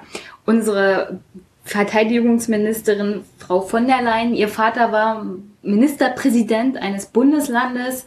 Wir haben im Europaparlament mehrere Vertreter. Ich meine, der Graf Lambsdorff da, das ist ja auch mittlerweile ein Familienunternehmen. Ja. Also wir haben Leute im Bundestag, die sitzen da wegen Familie. Ja oder wegen angeheiratet, Frau Müntefering, Beispiel aus der SPD. Ja. Ich meine, das ist, das ist ein Feudalsystem, das ist ein Klassensystem, das ja. trennt die gesellschaftlichen Schichten voneinander ab. Und wo wir uns dann hinentwickeln, das sehen wir an der AfD. Ich denke mal, das ist nicht das Ende der Fahnenstange. Ja, das befürchte ich Also wenn's, wenn, wenn sich nichts ändert, aber ich weiß, strukturell braucht das Zeit, aber ich glaube, wir haben keine Zeit mehr. Ja, das ist leider das Riesenproblem. Wenn, ja. sich, wenn sich strukturell da nicht schnell ja. was ändert, dann brennen hier irgendwann ja. ganze Stadtviertel. Ja. Ist halt so. Ja, ja die Befürchtungen äh, teile ich mit dir da auch. Ähm, ähm, das ist, äh, da ist halt schon vor einigen Jahren halt der Zug verpasst worden. Also beim Piraten haben wir äh, schon 2013 bei der Bundestagswahl ist die AfD nur knapp an, äh, äh an den Bundestag vorbeigeschlittert. Also das äh, 4,9 Prozent genau, damals. Genau, es waren 4,9 Prozent und da haben wir alle noch sehr gebankt, dass es halt auch dabei bleibt. Also die Wahlnacht, die war ja auch echt 2013, das war Wahnsinn. Ähm, und äh, da war halt, also da hat sich schon 2012 halt im Prinzip schon rauskristallisiert, okay, da ist wirklich eine Gefahr, die da ist. Und die müssen, das müssen wir ernst nehmen. Und leider hat äh, halt meine Ex-Partei halt an der Stelle da massiv verkackt. Also wir haben echt gekämpft wie die Löwen, aber irgendwann war da halt an der Stelle nichts mehr zu machen. Und äh, ja, da gilt es jetzt halt eben äh, ähm, so schnell wie irgend möglich ähm, ähm, äh, aus, äh, aus der Politik heraus was zu verändern. Aber ja, da sind wir halt genau bei der Krux. Also auf der einen Seite brauchst halt Zeit, ne, und auf der anderen Seite ist der Zug aber eigentlich in Teilen schon abgefahren. Ne? Und dieses, also da halt irgendwie den Spagat jetzt halt hinzukriegen, ist eine wahnsinnig schwierige Aufgabe. Äh, ich habe da auch kein, äh, kein Allheilmittel für. Das wäre schön. Also wenn ich äh, die hätte, dann würde ich wahrscheinlich jetzt, jetzt auf dem Bundesparteitag irgendwie kandidieren. genau. ab ins Kanzleramt. Ja, ja, genau. also dann wäre ich vermutlich heute halt auch auf diesem Bundesparteitag und würde mich dann irgendwie als äh, als Parteivorsitzende wählen lassen, wenn ich da diese, äh, wenn ich da schon die Lösung parat hätte. Nee, also die hat, hat, die wird auch gar keiner haben. Also die Unsicherheiten, die sind ja auch, die spürt man ja halt eben auch in der Politik, die spüre ich halt auch in meiner Partei. Also ähm, da wo wir halt eben auch gerade drüber drüber gesprochen haben, dass da ähm, äh, ja kein großer Aufschlag mehr kommt und so weiter. Das ist halt Unsicherheiten, aus Unsicherheit her resultiert das Ganze. Und da bräuchten wir halt eigentlich Zeit, die wir nicht haben, ja. Und ich, also ich für meinen Teil versuche halt im Kleinen im Kleinen halt da, wo ich wirken kann und wo ich was machen kann, äh, da halt eben zu arbeiten. Ich sehe da ein großes Potenzial auch innerhalb meiner Partei. Äh, viele unbekannte Gesichter, die man jetzt halt so ähm, bundesweit oder so noch nicht kennt, die bei uns im Landesverband äh, innerhalb der Partei recht bekannt sind, aber die Bevölkerung halt nicht wirklich kennt, die wirklich fit sind, die wirklich was auf dem Kasten haben, die wirklich ernsthaft was ändern wollen, die Vorstellung von haben, die halt eben auch diese Ängste und Sorgen halt eben da auch echt ernst nehmen und die eben Hartz IV für einen Riesenfehler halten. Also wir hatten ja gerade, da bin ich noch gar nicht so wirklich drauf eingegangen, äh, auf die Umbenennung, das Umlabeln halt eben von Hartz IV und das wieder halt umgedoktert wird. Ähm, das ist halt, das ist ja keine Lösung. Also das ist, ich würde mir halt wünschen, dass da halt auch ein ehrlicher Diskussionsprozess halt eben auch stattfindet und anhand dessen halt auch erklärt wird, dass halt Sachen Zeit brauchen. Ne, also wenn wir da halt auch wieder, ne, Kommunikation ist, eigentlich ist, bedeutet Politik für mich halt auch Kommunikation in Perfektion wird halt in der Form nicht so wirklich ausgeführt. Äh, aber wenn wir da halt hinkommen würden, das den Menschen halt zu erklären, und zu sagen, warum halt Sachen da jetzt länger dauern, warum äh, strukturelle Veränderungen nicht von heute auf morgen passieren, warum ALG 2 jetzt nicht von heute auf morgen komplett geändert werden kann, dass Gesetzesentwürfe halt einfach ihre Zeit brauchen, dass die in Lesungen gehen, ne, dass du eine erste Lesung hast, dass du eine zweite Lesung hast, dass die in den Ausschüssen besprochen, also Demokratie wieder erklären. Und dass es da immer noch den Bundesrat gibt, durch das das genau. auch da alles durch muss. genau, dass es dann auch noch den Bundesrat gibt. Na, also da halt auch einfach unser repräsentatives Demokratie ganz konkret an den Dingen, die halt eben passieren, an den Veränderungen, Die passieren, halt auch wieder den Menschen näher bringen und erklären. Äh, ich glaube, dann wären wir halt auch schon ein Stückchen weiter und das würde uns halt auch Zeit verschaffen und dann würden Spitzenpolitikerinnen sich vielleicht auch nicht mehr so getrieben fühlen, von heute auf morgen irgendwelche äh, Masterpläne vermeintlich auf dem Tisch zu liegen, die aber letztendlich halt keine große Veränderung halt wirklich ja. sind. Ne? Ich meine, die SPD hat natürlich einen schweren Stand, muss man ja so sagen. Ja. Man erwartet von einer Partei, die sozialdemokratisch sein sollte, ähm, einfach mehr. Auch besseres Verhalten, moralischer, mit einem bestimmten Kodex. Und die CDU hat es da leichter von den Konservativen, erwartet man halt nicht besonders viel. Von denen erwartet man, dass sie Lobbyarbeiter sind, dass sie sich ein bisschen Hinterzimmer äh, technisch, politisch mit dem Thema auseinandersetzen. Aber ich meine, die Sozis, äh, Rente-Sozi, problematische Verhältnisse von Ex-Kanzlern zum Thema, wo arbeite ich demnächst, also generell diese Versorgung von Politikern nach ihrer politischen Karriere mhm. bei der SPD auch ist schwer suspekt. Ich meine, es ist halt dieses Gefühl auch, man erwartet von der SPD mehr, ist halt ungerecht auf der einen Seite auch, natürlich. Aber eine Partei, die sagt, wir sind Volksparteien und wir sind für die Schwachen der Gesellschaft mhm. da. Und das ist das, was die SPD ja immer noch von sich sagt. Ja, ja. Was ein Großteil auch wirklich ernst meinte. Ja, ich, ich glaub's ja auch. Ich glaub's ja bestimmten Leuten ja. auch. Ich glaub's ja. ja auch Herrn Marco Bülow, ja. dass er das ernst meint. Ich glaub's aber nicht, wenn da Andrea Nahles und Olaf Schäuble reden. und zwar aus verschiedensten Gründen. Olaf Schäuble, ich muss sehr lachen. Ja. ja, ja. Ich meine, reden wir mal zum Thema Kommunikation. Ja. Ich bin bei dieser WhatsApp-Gruppe. Und Lars schreibt mir öfters. Ja, kriegst auch öfters Nachrichten von Lars? Ja, ich, ich, ich liebe Lars Nachrichten. Was, also auf der einen Seite will die SPD offensichtlich mit den Leuten, denen sie schreibt, so eine Art Buddy-Kommunikation haben. Ja. Also wir sind für dich da. Ja. Auf der anderen Seite lese ich diese ganzen Kommentare, die sie mir hier schicken und diese ganzen Texte und es kommt vor allem eins rüber. Wir wissen doch schon längst, was ihr wollt. Und so handeln wir auch. Und das ist das, was wir machen und damit ist auch gut. Ja. Und wir sagen es euch jetzt bloß noch. Und zwar per WhatsApp. Ja. Und genau das kotzt die Leute an. Ja, und das, da, da würde ich gerne gerade noch mal genau zu dem Punkten Schwenker zur progressiven sozialen ja. Plattform machen, weil wir genau über dieses Thema nämlich auch auf der Klausurtagung gesprochen haben. Oh, sehr gut. Äh, wir, ich will mal wissen, was sagt die SPD zu diesem Schwachsinn? also ähm, da geht's ja auch wieder dann halt an der Stelle auch eben halt auch um die Methodik, um die Art und Weise mit den Menschen halt eben umzugehen und mit deren Wünsche und Anregungen und so weiter umzugehen. Ich, ich habe das Gefühl, die SPD steht so da und sagt... Die Moderatorin du, du. haut mir gerade ja. auf den Kopf. du, du, so machst du. ja. ja, genau. Genau. Ja. Das ist halt so ein bisschen Lehrerhaltung. Genau, ne? Das so ist so ein bisschen Lehrer. Lehrer von oben ja, her. ja, genau. Also kriege ich halt auch die Krise bei sowas. Ne? Und darüber haben wir halt, wie gesagt, auch in der Klausurtagung gesprochen, äh, dass wir halt jetzt ähm, auch in Möglichkeiten Prozesse erarbeiten wollen, ähm, wo wir Fragen an die Menschen stellen. Oh ja. Ne, wo wir halt äh, ne, unterschiedliche Fragen, also es soll halt zukünftig dann auch die Möglichkeit geben, dass ähm, regional äh, sich irgendwelche Stammtische oder Gesprächskreise, ne, irgendwelche lockeren, also Menschen, die einfach sich über Politik austauschen wollen und mit unseren Grundsätzen übereinstimmen, also mit dem Positionspapier, was wir halt eben äh, als erstes äh, ähm, äh, mit dem Start der, äh, der Gründung halt rausgehauen haben also damit halt übereinstimmen und sich einfach über äh, politische Themen austauschen wollen. Dass wir uns da halt eben dann als äh, Koordinationskreis, der sich da jetzt erstmal irgendwie gefunden hat, ähm, äh, äh, Leitfragen erarbeiten und die halt in die Fläche rausgeben und dann Antworten zurückbekommen und anhand dessen halt unsere Inhalte erarbeiten. Also wir machen es dann mal umgekehrt. So, so sollte Erneuerung ja generell auch funktionieren, ja. inhaltlich. Also, ja. dass du rausgehst und Fragen stellst. Und genau. wenn die Fragen noch so naiv sind, ja. es müssen Grundsatzfragen halt gestellt werden und dann musst du die Antwort abwarten und sich mit der Antwort auch auseinandersetzen und zurückantworten. Genau. Also, das, also deswegen finde ich das mit der progressiven Plattform ja auch so auch, auch spannend, was, wohin sie sich das vielleicht auch entwickeln kann weil es geht hauptsächlich um die Kommunikation auf ja. Augenhöhe. Und ja. ich habe nicht das Gefühl, dass die SPD der Vorstand, wie er jetzt existiert, Kommunikation auf Augenhöhe betreiben will. Oder kann. Kann vermutlich. Also ja. wollen tun die das mit Sicherheit. Also da, ich habe ähm, einige aus dem, aus dem Parteivorstand auch schon mal persönlich kennengelernt. Ich habe letztes Jahr relativ viel mit Katharina Barley halt auch gesprochen, als sie noch Generalsekretärin war, die halt auch ähm, äh, Projekte da äh, angestoßen hat, die Lars dann jetzt in Teilen halt eben weiter, weiter durchgeführt hat. Äh, eben haben wir ja schon ausführlich drüber gesprochen, halt äh, nicht so, wie man sich es halt eben vorstellt. Ähm, äh, ich glaube halt, also die wollen das schon. Ich glaube, denen fehlt halt tatsächlich so ein bisschen der Blick dafür, wie man es tun könnte und wie man es halt nochmal anders umsetzen könnte. Und das hängt halt wieder, ist halt auch wieder ein strukturelles Problem da. Wenn man sich halt äh, das Personaltableau sonst halt auch im Willy Brandt-Haus halt eben anschaut und so.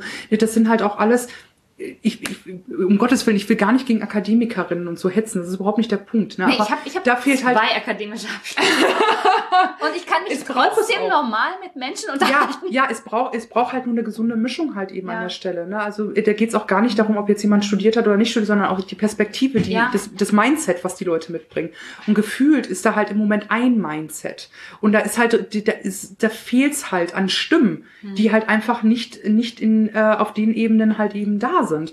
Und ich bin aber ganz guter Dinge, wie gesagt, also wenn ich halt eben die Möglichkeit bekomme, da mit Menschen halt zu sprechen und äh, da halt schon mal äh, im, im Kleinen halt irgendwie Sachen anzustoßen oder bei uns hier im Landesverband in Berlin, ich bin im großen Austausch mit unserer Landesgeschäftsführerin, der halt auch die, der viel dran gelegen ist, dass wirklich sich äh, strukturell systematisch da halt eben auch was ändert und genau halt eben die Richtung, dass man den, den Leuten halt wieder zuhört, Inhalte eben aus der Bevölkerung rausholt, rauszieht, die halt verarbeitet und dann halt Vorschläge macht und nicht erst Vorschläge macht und sich dann anhört, was die Leute zu sagen haben und ja, dann kann man sich damit hinterher auch den Hintern abputzen oder so. Also genau das halt eben ne, kritisiert an der Stelle. Ne, sie hat auch, auch den Wunsch, das halt eben da an der Stelle zu ändern. Und ich sehe, dass da Bewegung drin ist. Aber ja, es braucht halt eben Zeit. Es geht nicht von heute auf morgen. Ich bin auch ein sehr ungeduldiger Mensch. Wenn es nach mir gänge, äh, würden da viele Dinge auch viel schneller passieren. Aber es funktioniert halt nicht. Du musst ja auch die Menschen mitnehmen. Du musst sowohl die eigene Partei mitnehmen, als dann halt eben auch die Bevölkerung. Ähm, aber ich bin da halt ganz äh, guter Dinge, ähm, weil ich halt sehe, dass wir da viele großartige Menschen Menschen und Politikerinnen haben, die äh, das äh, sehen, die genau diese Problematik halt eben sehen und daran was ändern wollen. Und ich sehe sie durchaus halt auch in Teilen, nicht in dem Ausmaß, wie ich es gerne hätte, aber zumindest in Teilen halt eben auch in Willy Brandhaus und auch in der Bundestagsfraktion, äh, wie zum Beispiel da halt auch äh, Marco Bülow oder Schanze äh, Kesselteppe, die halt wirklich äh, da ähm, einen anderen Spirit halt reinbringen und diese Leute werden halt nach und nach immer mehr. Und ähm, dann kann man halt gemeinsam da halt auch für Mehrheiten sorgen, dass sich da Dinge ändern.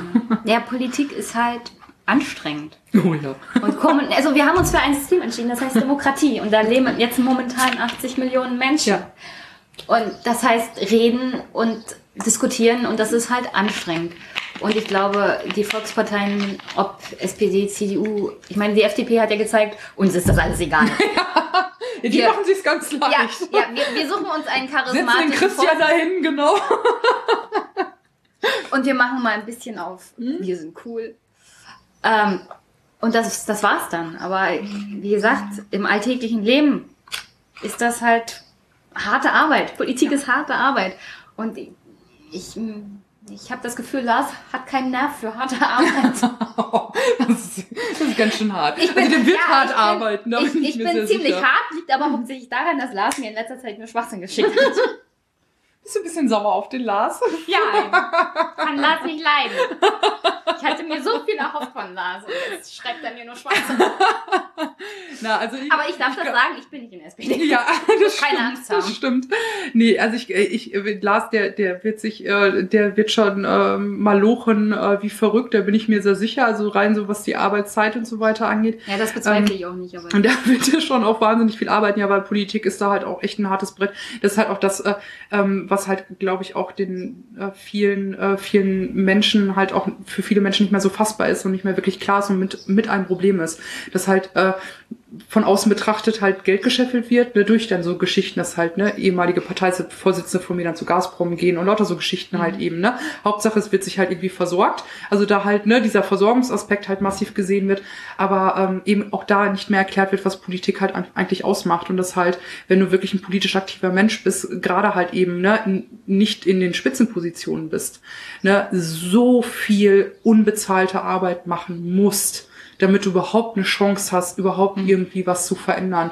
Und äh, das heißt halt eben auch Wochenende, äh, das heißt halt auch abends. Also ich habe in der Woche, äh, meine kompletten Wochen sind halt durchgetaktet. Ne? Also ich gucke halt immer, dass ich mir freie Zeit halt nehme. Ähm, äh, das, äh, also in der Regel mit den Sonntag frei halte. Jetzt sitzen wir heute aber hier auch zusammen, also da passieren dann halt auch solche Dinge mal, aber das sind ja ganz angenehme Termine. Sehr gut, damit hat es schon gelohnt. ja. Aber ansonsten versuche ich mir den Sonntag in der Regel halt immer halbwegs frei zu halten. Aber wenn da halt auch irgendwelche Feste sind oder sonst was, ne, dann äh, mhm. muss man halt eben auch da dahin gehen und ähm, ja, aber du bist ja halt kommunalpolitisch aktiv und Kommunalpolitik heißt Ehrenamt und Ehrenamt wird ja nicht bezahlt, sondern das machst du praktisch, weil du das toll findest. ähm, naja, weil mir nichts anderes. Nee, ich bin eigentlich ein normalerweise bin ich thematisch bundespolitisch unterwegs. Ja, ne? natürlich, ne? aber du bist du bist hier in Berlin ehrenamtlich Klar, auf kommunaler Ebene genau, praktisch unterwegs. Und genau, das ist und bezahlt wird Politik ja erst ab so Landesebene, Abgeordnetenhaus und höher. Ja, beziehungsweise, also ich, ich verdiene natürlich mit also als Job Abgeordneter als jetzt. Genau, ich verdiene natürlich als Fra äh, Fraktionsgeschäftsführer, das ist ja mein Broterwerbsjob, ne, da bin ich halt Angestellte und verdiene halt eben auch Geld. Ne, also das bezahlt halt eben dann auch meine Miete, so dass ich jetzt halt äh, seit ähm, einem guten Jahr halt zumindest den Status quo habe, dass ich mir keine Sorgen mehr machen muss, dass meine Miete nicht bezahlt ist oder so. Mhm. Also da äh, überhaupt halt in die Situation komme, dass ich halt sonst mir ehrenamtliche Arbeit halt auch leisten, längerfristig leisten kann. Äh, und ähm, wo, wo beim Problem sind, äh, was ich vorhin ja schon erwähnt hatte, dass, äh, dass es halt wirklich äh, ein Kampf ist, sich in diesem Land, wenn du aus gewissen Verhältnissen kommst, äh, sich, äh, sich es überhaupt zu leisten, äh, Politik zu machen. Also wirklich de facto sich das zu leisten. Und da geht es nicht darum, dass ich Gelder bezahle. Also mein Mitgliedsbeitrag, der ist jetzt halt auch nicht sonderlich hoch. Das wird nicht nach Mitgliedsbeiträgen bemessen, sondern äh, aufgrund von Zeit einfach, die investiert werden muss, die halt letztlich halt auch Geld kostet, mhm. weil in der Zeit kann ich halt nicht bezahlt irgendwo arbeiten gehen, sondern mache halt unbezahlt anderen Kram. Ähm, und ähm, äh, da viel, also ähm, ja, da, äh, da fehlt auf der einen Seite sowohl eine, eine, eine, ähm, äh, eine, eine Wertigkeit äh, der politischen Arbeit von den Menschen, die halt eben in der Basis, in der Kommune, in den Städten, vor Ort halt eben Politik machen, die werden halt in einen Topf halt eben auch mit der Bundesspitze halt geschmissen. Das, und das, das ist ein Riesenproblem. Da wollte ich, da wollte ich ja drauf hinaus. Ich meine, ich war ja in der Stadtverordnetenversammlung. Ich habe äh, da, damals noch für die CDU, ich ja. habe Ortsverbandssitzungen gemacht. Ich habe ähm, ich habe mich um die JU auf Landesebene mitgekümmert als stellvertretende Vorsitzende. Und es geht unglaublich viel Zeit drauf. Also du hast praktisch kein Privatleben ja. mehr. Äh, du kriegst dafür kein Geld. Und äh, du fährst von X nach Y. Ja. Brandenburg ist ziemlich groß. Ja. Ähm, und und am Ende triffst du auf der Straße irgendeinen Bürger, der weiß, du bist in der CDU. Und dann darfst du dir erstmal ja, Sachen Vortrag anhören. Ja, ja, ja. Und dann denkst du, ach, ey, ich muss gleich zum nächsten Termin. Ja. Sag mir doch mal was, was dich stört hier vor Ort. Da kann ich was machen. Den Rest bitte im Kanzleramt anrufen. Ja. Weil ich glaube, das ist, das ist halt auch, was Menschen teilweise von, von der Politik auch wegtreibt. Ich meine, sie reißen sich wirklich auf kommunaler Ebene den Arsch teilweise auf und investieren unglaublich viel Zeit und Herzblut ja. Und, ja. und Geld vor allem und dann, dann kriegen sie halt einen auf den Deckel, weil es auf Bundesebene nicht läuft. Ja. Ja, genau. Und da zeigt sich halt auch die die ähm, die äh, Trennung äh, ähm, insgesamt, die wir halt eben haben, also die wir gesellschaftspolitisch ja gerade schon mhm. auseinandergenommen haben, die du halt eben auch innerhalb der Parteien halt einfach hast, weil Parteien sind nichts anderes als ein Abbild der Gesellschaft da an der Stelle, gerade die großen Volksparteien halt. Ne? Ah, das also, würde ich jetzt aber bezweifeln, weil ein Abbild der Gesellschaft bist du nur, wenn du wirklich alle Bürgerschichten mitnimmst und die Untersuchung Es wird ja versucht, das wird ja zumindest versucht. Ne? Also, das, also ja, okay, ne, es, wird das, es wird versucht. Also ne, wenn, äh, also du hast halt schon ein gewisses, du hast ein gewisses Abbild der Gesellschaft, hast mhm. du halt einfach in, in zumindest in den großen Volksparteien, also die sich Volksparteien nennen, wie auch immer, ne, über 400.000 Mitglieder halt eben haben, hast du das halt. Ne, da hast du halt wirklich vom armen Schlucker bis äh, zum Professor Dr. Doktor, hast du halt alles in der Partei äh, irgendwie vertreten. Die Frage ist halt nur, wer gehört wird und wer nicht gehört hm. wird. Okay, ja, ne? das ist Und da haben wir, da haben wir halt das Riesenproblem. Ne? Das, was wir auch schon die ganze Zeit irgendwie gesagt haben, dass da halt Stimmen fehlen, dass Perspektiven halt einfach fehlen und dass die halt nicht ernst genommen werden, ne? weil wir halt in einem kapitalistischen System sind, ne? weil wenn du halt der arme Schlucker bist, dann äh, bist du ja kein, dann wirst, wirst du nur bemitleidet. Mhm. Dann kommen wir halt immer wieder in so eine Mitleidsrolle halt eben rein. Und da müssen wir halt wegkommen von. Nein, das sind erwachsene äh, ähm, äh, Menschen mit eigenen Vorstellungen, mit eigenen Wünschen, die halt Schicksalsschläge in ihrem Leben gehabt haben, die halt eben nicht Kieselsteine im Weg hatten, sondern die vielleicht die ganzen Rocky Mountains im Weg hatten und diese nicht geschafft haben. Ne, und da der ist halt Mitleid, ist äh, völlig fehl am Platz an der Stelle. Nein, ich möchte diese Menschen ernst nehmen. Ne, ich möchte sie als vollwertige, auf Augenhöhe betrachtenden, betrachtende Menschen sehen. Und äh, das kommt uns halt, äh, ähm, da ist uns da die letzten Jahrzehnte abhanden gekommen. Und das spiegelt sich natürlich halt auch innerhalb der Parteien wieder, was dann halt eben da, dazu äh, wieder führt, dass du halt ganz viele super hoch engagierte Kommunalpolitikerinnen hast, die sich ausbrennen, die sie also wirklich mhm. ja teilweise echt ausbrennen und irgendwann dann zusammenklappen, weil sie nicht mehr können, ne, weil sie sich die ganzen, mit der ganzen Arbeit, die sie machen, dann hinterher noch das Gemecker und die Scheiße an, äh, anhören können, die die Bundesspitze gerade fabriziert, weil da halt keine Kommunikation mehr wirklich stattfindet. Man merkt es ja auch gar nicht wirklich, weil du ja in der Arbeit die ganze mhm. Zeit drin bist und wie du schon gerade sagtest, von Termin zu Termin rennst, ne, und dann hast du da noch eine Sitzung, und dann hast du da noch eine Sitzung, dann merkst du gar nicht, nee. wie du selber halt ne, einen Tunnelblick auf einmal kriegst und alles äh, um dich herum gar nicht mehr siehst, weil du halt nur noch in diesem Parteikontext halt bist. Du hast halt keine Zeit mehr zu reflektieren. Ja. Was bedeutet diese Entscheidung jetzt, was steht da jetzt eigentlich, ja. was Wofür hast du jetzt die Hand gehoben? Genau. Welcher Antrag war das jetzt? Genau. Ähm, aber da sind wir beim Kernproblem der Politik generell, glaube ja. ich, auch wieder zurück, weil ja. alles muss schnell gehen. Genau. Alles muss sofort entschieden sein. Genau, genau. Es wird sich halt eben keine Zeit mehr genommen, es wird nicht reflektiert, das eigene Verhalten wird nicht reflektiert, die Entscheidungen werden nicht reflektiert, also man gibt sich halt dafür einfach keine Zeit mehr. Mhm. Und diese Zeit brauchen wir aber. Ähm, äh, und da, ja, wie wir vorhin schon gesagt haben, da ist halt äh, die einzige Lösung, die ich da halt im Moment sehe, ist halt wirklich Kommunikation. Ne, Kommunikation halt eben mit den Menschen, äh, mit allen Menschen, mit den unterschiedlichen Gesellschaftsschichten, da halt auch erklären, ähm, was, äh, was Politik bedeutet, was politi politische Entscheidungsprozesse bedeuten, ne, eben warum halt Sachen nicht von heute auf morgen gehen. Und äh, dann kann man auch, glaube ich, wieder äh, ähm, gegenseitiges Verständnis bekommen. Ähm, dann würde ich sagen, wir machen heute Schluss erstmal. ja. Was ich sagen würde, ist, guckt euch äh, die progressive soziale Plattform auf Twitter an. Ich ja. verlinke das für die Shownotes, wenn der Podcast rauskommt. Sehr gut. Und äh, zum Thema Kommunikation, Leute, guckt euch die Bundestagsdebatten an. Vor allem in Video mit Ton. Ja. Schwer zu empfehlen, die gibt's auf der Bundestagsseite. Es gibt den die Bundestagsdebatten als Video, als Podcast. Es gibt sie als Audio-Podcast. Ja. Phoenix überträgt sogar auch live für die Menschen, die noch lineares Fernsehen gucken. ja, aber das ist meistens während der Arbeitszeit, also kommt man gar nicht zum Gucken. Das stimmt. Und ja. das Internet auf dem Dorf ist ja. Äh, ja, leider auch noch eine mittelschwere Katastrophe. Ja, deswegen. Und einen Podcast kann man sich ja in doppelter Geschwindigkeit dann ähm, im Feierabend nebenbei anhören. ähm, ja, und verfolgt das mit der progressiven Plattform. Ich finde es sehr interessant und vor allem bringt eure Ideen ein, weil wie gesagt, Sasa hat es ja erwähnt, es geht hier um Kommunikation und Kommunikation ja. lebt von mindestens zwei Personen. Also man muss auch was einbringen, um ein Feedback zu bekommen. Ja, okay. genau. Dann danke ich dir recht herzlich für das Gespräch und hast du noch eine Botschaft für alle?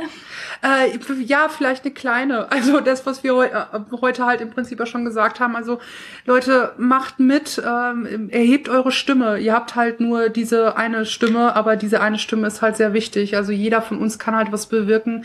Ich habe es halt selber in meiner politischen Laufbahn jetzt halt eben gemerkt, äh, dass es möglich ist, dass es machbar ist und dass es Menschen da draußen gibt, äh, die aktiv Politik machen, die darauf warten, äh, dass äh, ihr alle sagt, was eure Wünsche und Forderungen und Vorstellungen dieser Gesellschaft sind. Und ähm, ja, ich würde mir einfach wünschen, dass wir von, von der Meckerkultur wegkommen, dass wir hin zu einer Fehlerkultur kommen und viel mehr miteinander reden und viel mehr miteinander im Austausch sind. Und das ist meine Botschaft an euch da draußen. Und ich danke euch sehr fürs Zuhören. Danke. Tschüss. Tschüss.